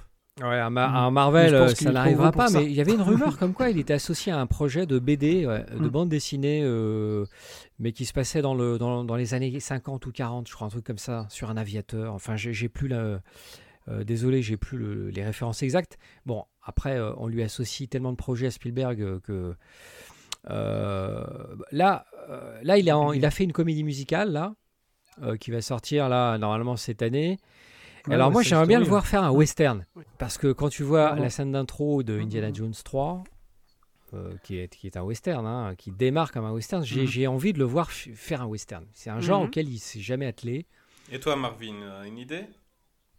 Bah, écoute, j'ai pas d'idée autre que lui. Moi, c'est juste que parfois, tu sais, j'ai- des fois ce regret euh, de le voir euh, parfois laisser certains de ses projets dans les mains d'autres personnes, tu vois, ou aller chercher d'autres gens pour faire ce que pour faire ce sur quoi il était présenti. Alors, on l'a déjà dit, et je le répète à l'envie, je suis un énorme fan de Michael Bay, c'est comme ça. Mais tu vois, Transformers, j'aurais adoré le voir le faire. Enfin, tout bêtement. Même si Transformers, c'est un truc Ah, mais c'est pas, pas pour lui, ça. Hein? Ouais, mais il y a que Michael Bay qui pouvait faire Transformers. Tu dans, vois ce que je veux dire l'état où on l'a vu. Tu vois, dans l'état de, de blockbuster déviant, on va dire. Mais euh, Ouais, moi, tu vois, je vois personne d'autre que Michael Bay. Tu vois ce que je veux dire C'est Bah, vraiment. euh, maintenant, mais je veux tellement- dire, euh, ça aurait été une approche totalement différente. Tu vois, je veux dire parce que je pense que Spielberg, il ferait peu- moins bien. Tu vois oui, ah bah il fait il, il fait moins bien la destruction et le, quasi ouais, expressionnisme de la violence de Michael Bay. C'est vraiment. Personne d'autre ne le fait. Mais mais il y a encore un peu de lui dans le premier Transformers. Oui, c'est vrai. Dans les, Oui. dans les thématiques, dans, dans, parce que c'est presque un cinéma de l'enfance, pour le coup plus de l'adolescence. Le premier, un truc ouais. un peu plus euh, libidineux, on va dire, que ce qu'aurait Ouais. fait Spielberg, mais, mais euh, oui, parce que Plus sale. Je sais pas ce qu'il aurait pu donner sans cette déviance qu'il a, quoi. C'est sale. mais je sais pas, je- sur- ça, aurait le- pu matcher, mais il y a des tas Ouais. de trucs en fait qu'il a pas pu faire. Il y a aussi ce projet là, comment ça s'appelle? C'est euh, Robo, je sais Robo, quoi. Robopocalypse. Robopocalypse. Ouais, un truc comme ça. Un truc comme ça, ouais. Robocalypse, ouais. Où manifestement, il arrive même pas à, trop, à se faire financer ça, quoi. Pour question de budget, euh, ouais. Mm. Ouais, question budget. En fait, moi, j'ai hâte de savoir. euh, parce qu'on a beaucoup vu son volet euh, plus autorisant prendre le dessus quand même ces dernières années, tu vois. Oui. T'as eu Ready Player One, mais à côté de ça, t'as eu The Post, t'as eu Pour des espions. Ouais. Là, tu vas avoir West Side Story, euh, qui est un film quand même à plus petite échelle. Et en fait, je, je, je, je sais pas. J'ai aucune idée de ce qu'il va pouvoir refaire ou s'il va tout simplement refaire du grand divertissement, en fait. Après Ready Player One, tu vois, je sais pas ce qui va, ce qui va pouvoir arriver derrière. Toi, Greg, je suis sûr que tu rêverais de le voir diriger Steven Seagal. Oui, bah bien sûr. Bien évidemment. Tellement n'importe quoi. Ah bah, ah bah carrément. Et puis tu d'ailleurs d'ailleurs tu peux même euh, affronter euh, Don the Dragon Wilson avec la participation de Dolph Lundgren, tout à fait. non non non moi Bah, Steven Seagal, Steven Spielberg, ça ressemble, hein, les noms. On est bien d'accord. ah bah Steven, le film Bah, ça s'appellerait Steven. C'est un truc avec Indiana Jones, c'est ça. Non, alors moi, moi, honnêtement, je l'aurais vu, euh, je l'aurais vu réalisateur, j'aurais bien aimé deux films complètement différents qui n'ont rien à voir. Un film où euh, qui serait une adaptation, on en a déjà eu, une adaptation de, du, livre Le cycle des robots de Isaac Asimov avec euh, des robots. En fait, on a déjà eu un film qui s'appelle iRobots avec Will Smith, etc. Je l'aurais bien vu parce qu'il est très science-fiction et je l'aurais bien vu réaliser un film avec des robots ou avec que des robots, avec des musulmans aussi. Mais euh, voilà, j'aurais bien vu parce que dans la projection, dans la science-fiction, dans dans un monde finalement les robots qui prennent, qu'on se le dise quand même, une part de plus en plus importante dans notre société. Euh, voilà, Euh, notre iPhone est un robot, quoi qu'on en dise. Hein. Euh, voilà. Donc, mais j'aurais bien aimé. Après, j'aurais bien aimé aussi le voir quand même dans un film. parce que j'adore ces films, je suis un grand fan. Les films de pirates. Je suis un énorme fan des films. Je connais tout sur les pirates, tous les corsaires, les flibustiers, tout ça. Et j'aurais bien aimé le voir. J'aurais bien aimé. Non, c'est pas un film de pirates, ça. Euh, J'ai bien aimé ce film, mais c'est pas un film. Non, franchement, j'aurais bien, j'aurais, j'aurais Ah. bien aimé le, le voir, le voir euh, dans un, une espèce de, on va dire un blockbuster à la Pirates des Caraïbes, mais même si euh, je trouve pas que Pirates des Caraïbes soit vraiment à proprement parler un film de, un film pur de, de, de pirates. Mais je l'aurais bien aimé le, le voir réaliser un film historique sur un pirate qui a existé, par exemple, avec parce que je pense qu'il serait capable de nous faire des explosions incroyables, de nous faire des explosions incroyables avec euh, euh, des canons, des des euh, comment des, des, des, vaisseaux, des des comment des, des bateaux, etc. avec les corsaires. Enfin, je, je, je vois, j'imaginerais bien un bon film comme ça, en fait, avec des costumes. Mais, mais un truc qui me vient en tête et que, qui, qu'aurait été, puisque là on est dans le fantasme le plus absolu de toute façon, c'est que j'aurais adoré voir un péplum de Spielberg en fait. Ouais, aujourd'hui. Ouais. Tu vois Il Ah, devait faire. genre aujourd'hui. J'aurais Ouais. bien voulu le voir ceci à l'espèce de, de seconde vague de péplum, tu sais, comme avait pu le faire Ridley Scott avec euh, bon, bah, Gladiator et Exodus plus tard. Ouais, tout n'a pas été dit sur les, les péplums. On voit avec Gladiator, on s'y attendait pas, et c'était tout bon. Bah, pour moi, Gladiator ça fonctionnait pas mal. Même Exodus, tu vois, qui a, qui a- Mhm. qui a beaucoup de défauts, mais que je trouve. euh, Bah, il devait le faire, hein. Un parti pris intéressant, mais. Il devait, il devait faire Exodus. Ouais. Ouais. Parce que c'est complètement Ancien cohérent avec, euh, avec, euh, avec ouais, ce qu'il aime. euh, C'était. Ouais. euh, voilà. Ouais, ouais. Tu vois, les 10 commandements ou Cléopâtre par Spielberg, ça aurait été formidable, quoi. Et puis à gros, à gros budget, à gros budget avec euh, avec euh, Steven Spielberg, moi je trouve que ça fonctionnerait de ouf, mais incroyablement. Non, mais tu vois, je pense. même, même hors Peplum, le voir refaire une espèce de grande fresque historique, euh, c'est un truc qui, qui- que, genre, que j'aimerais bien revoir. Tout à quoi. fait. Voilà. Tout à fait. Mm. Non, bah, juste, je, je- alors je sais pas si c'est lui, mais j'aimerais qu'il poursuive la saga Tintin, quoi. Merde, qu'est-ce qui se passe C'est Peter Jackson Merde. qui est censé faire le deuxième, c'est ça? Bah, il paraît, ouais. et, Parce euh, que déjà, il a eu la présence d'esprit de laisser Indiana Jones à James Mangold, ce qui est euh, peut-être un bon choix. Euh, Ah oui, oui, non, mais je pense que c'est fini. Spielberg et Indiana Jones, ça y est, c'est bon, quoi. C'est terminé. Mais la saga Tintin, quoi. Bah moi j'ai un petit souci avec cette saga, s'il y en a une. euh, c'est j'ai beau être belge, euh, le personnage de Tintin ne m'attire pas. Je préfère Indiana Ouais, Jones. beaucoup, ouais. Bah, c'est la même chose, hein, presque. hein. Bah, Bah, en on est, plus, on est euh, d'accord, c'est la même chose. C'est juste le personnage. C'est-à-dire que je vois Indiana Jones, j'ai envie d'être Indiana Jones. J'ai vraiment pas envie d'être Tintin. J'en ai franchement rien à foutre. Mais maintenant, je suis d'accord. euh, clairement, euh, c'est un super film. euh, les effets spéciaux étaient incroyables. Ils ont fait des Mhm. choses pour le cinéma, pour ah, c'est euh, sublime. pour comme enfin euh, il Mhm. suffit de voir le plan où le désert euh, devient la mer avec le bateau qui arrive c'est incroyable il pourrait continuer je, je le verrai quand même c'est juste j'ai moins Mhm. d'affect avec euh, Tintin qu'avec d'autres persos quoi. Mhm. sinon j'ai envie de faire quelque chose c'est faire affronter Greg et Marvin à propos de Hawk Oh non Qu'est-ce que tu veux que je te dise, moi? Je Oh sais non. il y en a Mais un on qui adore se un qui détester, on déteste va se détester. Bah, Eh, mais justement, ça va être rigolo. Vas-y, euh, Marvin, dis-moi, dis-moi ton ressenti sur ce film. Je vais te dire en deux minutes, hein, Je vais, te dire, en deux minutes pourquoi j'aime pas trop ce film, et qui est, je pense, des deux films de Spielberg que j'aime le moins avec Amistad. Euh, C'est-à-dire qu'en fait, euh, si tu veux, le, projet en lui-même, euh, au moment où, le film est en train de se faire, c'est quasiment le projet rêvé pour Spielberg. Bah, honnêtement, l'histoire de Peter Pan, c'est n'importe quoi, tu vois. Je veux dire, voilà, un truc, un truc de retour total à l'enfance, bah, justement, le syndrome de Peter Pan, tous ces trucs-là, ça me semble évident.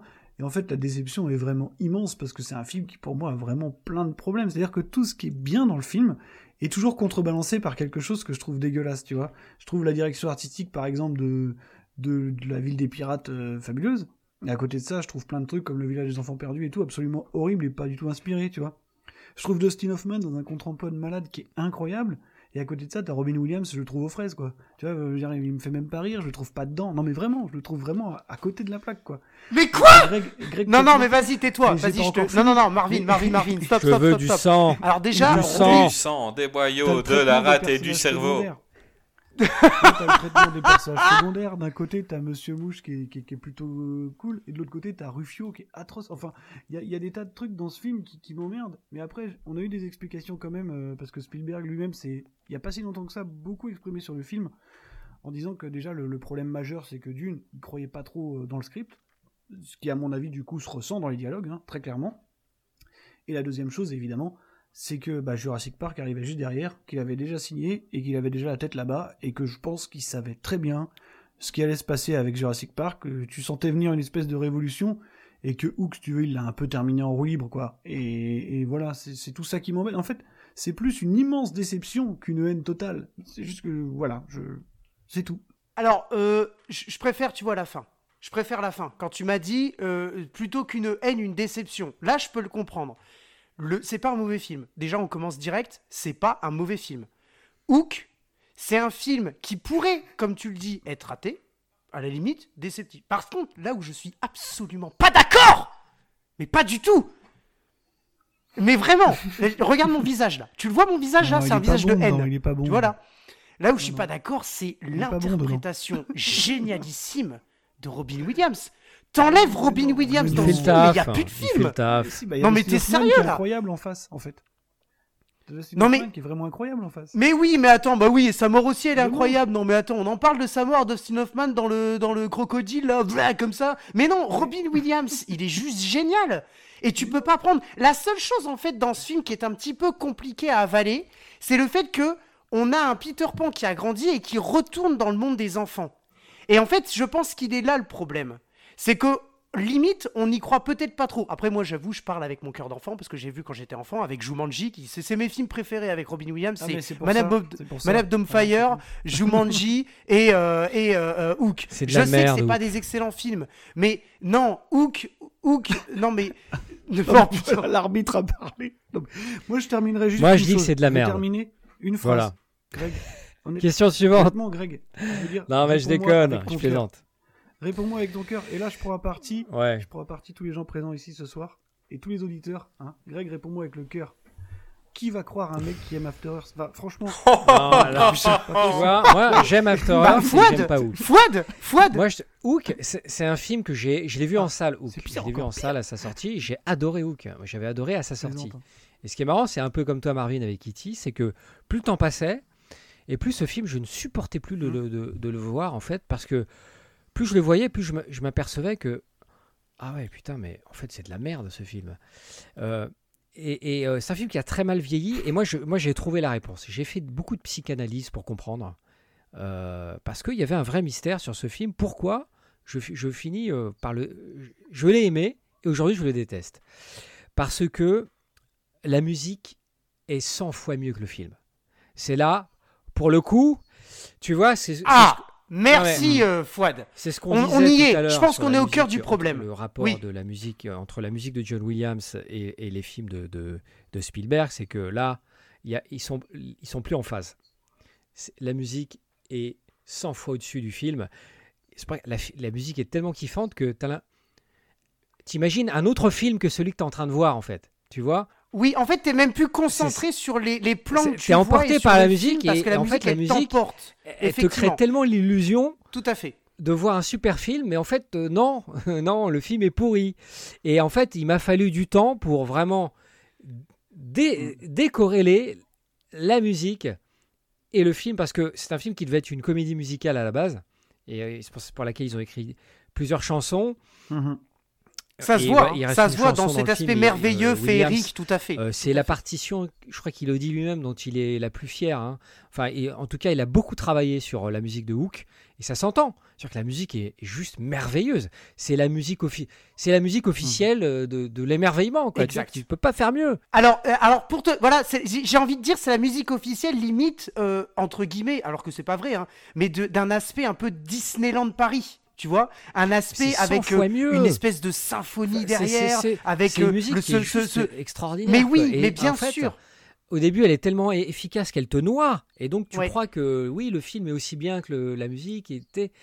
il, il te crée une illusion, John Williams. Et en fait, avec plus tu mûris, plus tu grandis, tu verras, Greg, ça t'arrivera. Tu finiras par détester Hook. Euh, tu, en fait, tu t'aperçois, mais. Ah oui, Non. merde, non, en fait, le film est pourri. Euh, non, non, c'est c'est la musique qui est, c'est la musique qui est chambée. En fait, non, Hook, c'est la nana dont tu étais amoureux au collège, que tu revois 20 ans après. Elle Euh, a 12 gosses, elle est en training. elle est en jogging, et elle mange des chips, et euh, elle est dégueulasse. Mais t'as encore un peu de tendresse au fond, au fond de toi parce que tu te souviens de comment elle était avant. Voilà. En- gros, c'est ça, Hook. Merci gros, Fouad, merci. hein. Mais voilà, Greg, tu t'es fait casser en bonne et due forme. Euh, pourtant, c'est le film que Spielberg déteste le plus, mais c'est le préféré de ses enfants. Et là, c'est un peu étrange aussi, quoi. Non mais c'est marrant parce que euh, mais j'ai beaucoup enfants, de dans mon entourage, j'ai beaucoup de gens qui sont plus jeunes que moi en fait, euh, et, et, elles- et beaucoup, beaucoup aiment Hook. Euh, tu vois, beaucoup aiment euh, des, des- de la génération avant moi, tu vois, de 10 ans euh, en arrière, euh, euh, plus jeunes que moi, ils aiment Ouais. beaucoup Hook en fait. C'est marrant, hein. Et ils ne l'ont pas vu en salle. Non, mais bon, la prochaine fois que vous inviterez un mec de Nanarland, vous lui parlerez de Hook, y a pas de souci, mais pas avec nous, quoi. Eh ben voilà, Greg. euh, Greg, merci. Parce que grâce à toi, on perd toute crédibilité. J'invite des professionnels. Et toi, t'es là. Oh, que c'est bien. Oh, que c'est bien. Non, Greg. Oh, faut l'avouer maintenant. Il faut grandir un peu, Greg. Il vient de te flinguer, mais, euh, hein, il vient de te flinguer vois, la euh, fin, quoi. Non. Comme il t'a flingué, attends, il vient de te flinguer, flinguer la fin. Comme il t'a flingué, il t'a flingué que Karate Kid. Comme il t'a Mais- flingué. euh, Karaté euh, Tiger. ouais, c'est vrai. Ok. Non, mais j'avais bien dit que c'était une grosse merde, à Karaté Tiger. hein. C'est vrai. J'avais recommandé en recommandant. oui, Des C'est recommandable, c'est recommandable. Ah oui, j'essaie de sauver les mains, j'espère avoir d'autres invités. quoi. Parce que là, on signe notre arrêt de mort. On est à l'épisode 5 et c'est mort. Fouad, Marvin, est-ce que vous avez passé un bon moment à parler de Steven Spielberg? Bah, jusqu'à il y a 5 minutes, ouais, ça allait, quoi. Dis-nous où on peut te retrouver, ton actualité. Euh, bah alors moi on peut me retrouver dans, dans un podcast qui s'appelle Final Cut, euh, qui parle de cinéma avec, euh, avec plein de gens. Voilà, il y a un épisode qui est sorti il y a, il y a quelques Ah, semaines maintenant, qui est consacré à Edgar- Wright, hein, d'ailleurs, qui est un, un, de mes, un de nos chouchous anglais, qui a d'ailleurs participé à l'écriture de Tintin, hein, de Spielberg. Et donc c'est un épisode qui a été fait avec Vesper, voilà, que vous, portez, qui, vous pouvez retrouver aussi sur la chaîne Les Chroniques de Vesper ou anciennement JVTV. Et là on sort une petite capsule euh, avec euh, mon, mon ami Luc Le Gonidec de Retour Ah. vers le Turfu, où on parle de Manque de David Fincher. On a pris un peu le temps de le digérer, tout ça, tout ça, avant de le sortir. Donc ça va sortir dans les jours qui viennent. Et sinon, il y a un autre podcast qui s'appelle Hcast, que je fais avec mon binôme Erwan Kirok, et donc qui est consacré, comme son nom l'indique, au cinéma euh, essentiellement hongkongais, mais aussi à tous les cinémas d'Asie. Voilà, donc... euh, le dernier épisode, c'était sur euh, un film de Ringo Lam qui s'appelle Prison on Fire, et puis, et puis voilà quoi. Et je vous conseille euh, fortement ces podcasts, c'est un pro, et puis il est bien rigolo, on l'a vu aujourd'hui. Euh, Fouad, ton actu, donc euh, on sait que tu es dans Parlons Péloche, mais est-ce que tu fais d'autres choses? Est-ce que tu as d'autres projets? Vas-y, dis-nous tout. Alors, je, je vais tourner dans, dans un Spielberg là prochainement. Euh, On avait dit qu'on le dirait pas, bon on le dit, il va jouer dans le remake d'E.T. Haïti. Je, je vais dans, Ouais, c'est c'est un dans le remake Stéphane de, de Spielberg, E.T., par contre. la suite. Et hum, alors, euh, je, suis euh, dans le podcast euh, Parlons Péloche. Euh, le podcast, euh, le podcast de Thomas euh, créé par Thomas Dezer avec mes copains euh, David, Tristan, Béatrice, Antoine, Kamel et moi-même. Et c'est un dimanche sur deux. Et euh, on parle du cinéma genre par genre. Et on a sorti un nouveau, fo- on a un nouveau, il y a un nouveau format là qu'on a sorti, c'est les euh, années 80. Waouh. Donc là, vous pouvez toujours écouter le dernier, les films de danse des années 80. On va sortir prochainement un numéro sur, normalement, eh ben vous verrez, il sort dimanche. Ah merde, en même temps que nous En même temps, Oh, en même temps, euh, non, je, je teasing, jour. en, en même temps que le tien, hein, d'ailleurs. Il sort dimanche. Hein. Non, c'est juste que vous avez quand même pas mal d'auditeurs, c'est un peu Et- chiant Il a raison. nous. Ça va, ça va, alhamdoulilah, ça va. Et donc, euh, et, et, euh, et là, on, on- on a sorti un nouveau format, c'est les 90s, les années 90, et euh, d'autres projets dans, les, dans la besace, dans les tuyaux. Et vous pouvez également lire mes articles sur le site Movies Close Up et International. Non, juste Movies Close Up. C'est un site de cinéma. c'est un super site de cinéma qui a été créé par euh, Vincent Envan, mon pote Vincent, euh, que j'embrasse, hein, que je salue s'il nous écoute, euh, qui a fondé un site auquel je suis contributeur. Donc j'ai écrit un, long papier sur Kenneth Branagh, le cinéma de Kenneth Branagh. J'ai écrit un long papier sur le cinéma de Robert Zemeckis. Et d'ailleurs, et puis quelques critiques aussi. voilà, vous allez sur le site, hein, vous cherchez. Et, euh, et là, je vais publier euh, une critique de Sacrée Sorcière, de The Witches, pardon. Witches, euh, le dernier Zemeckis en date. Donc, parce que j'aime bien écrire, même si j'écris plus trop en ce moment, mais voilà, c'est toujours un plaisir. Voilà, les amis, à peu près, mon actu. En tout cas, félicitations pour votre Merci. podcast euh, Parlons Péloche qui est quand même génial. Franchement, je prends mon Ouais, il est super. Ouais, ouais, Beaucoup de c'est plaisir. cool. Thomas, bon, il est pas si, si drôle, là. Bon, euh, non, je déconne, il est, il est bien marrant. On va essayer un jour Ah, de se sympa. rapprocher de ça. Et, euh, et on espère que tu t'es bien amusé ici avec nous aujourd'hui. C'est un peu un exercice différent, mais voilà, Ah, on est content. Greg, nous, on se retrouve la semaine prochaine pour parler de qui? Pour parler d'un acteur que je n'aime absolument pas, c'est le mec directement. Et c'est vrai, en plus, il aime pas, pour du vrai. On va parler de monsieur, monsieur Arnold. Monsieur Arnold Schwarzy, absolument. Tout à fait. Donc, euh, si Greg dit du mal de True Lies euh, ou de Last Action Hero, je le tue. Euh, clairement, Greg, je te préviens, t'as intérêt à kiffer ces films. Ah bah c'est bien. Je pensais que tu allais dire je le vire. Mais si tu me tues, c'est plus radical. Sinon, vous pouvez nous retrouver sur Twitter, sur Facebook, sur la plupart des plateformes d'écoute Ah oui, d'accord, comme Apple ouais. Podcast, Google Podcast, Spotify, Deezer. Ou alors directement chez Greg, si vous m'écrivez un message, je vous enverrai son adresse. Il a aucun- Non, Donc, mais du coup, j'ai pas entendu ce que tu euh, disais. Merci. Non, mais c'était tout à fait normal. Euh. J'adore parler en péloche et euh, t'as hâte mes chouchous. Et puis, comme j'ai déjà dit, si on peut aider les petits podcasts, ben, vous êtes les bienvenus chez nous. Marvin, un plaisir de t'avoir vu euh, en, en chair et en os presque. Bah ouais, enfin, en vrai. Et Greg, euh, un plaisir d'avoir mis un visage euh, sur ce rire euh, vraiment euh, très euh, particulier. Et euh, Ouais, il ne se rend pas compte qu'on est en train d'en faire une star euh, sur Twitter. Je partage son rire. Il, il, il sait pas. Ah non, je vois pas, sérieux. C'est clair. Devenu une icône, mec. non, mais en tout cas, c'était euh, sympa. Et puis ça m'a permis de, par- de parler euh, vraiment. euh. Bah les gars, je crois qu'on peut se dire au revoir tout doucement. Merci les gars. Au revoir.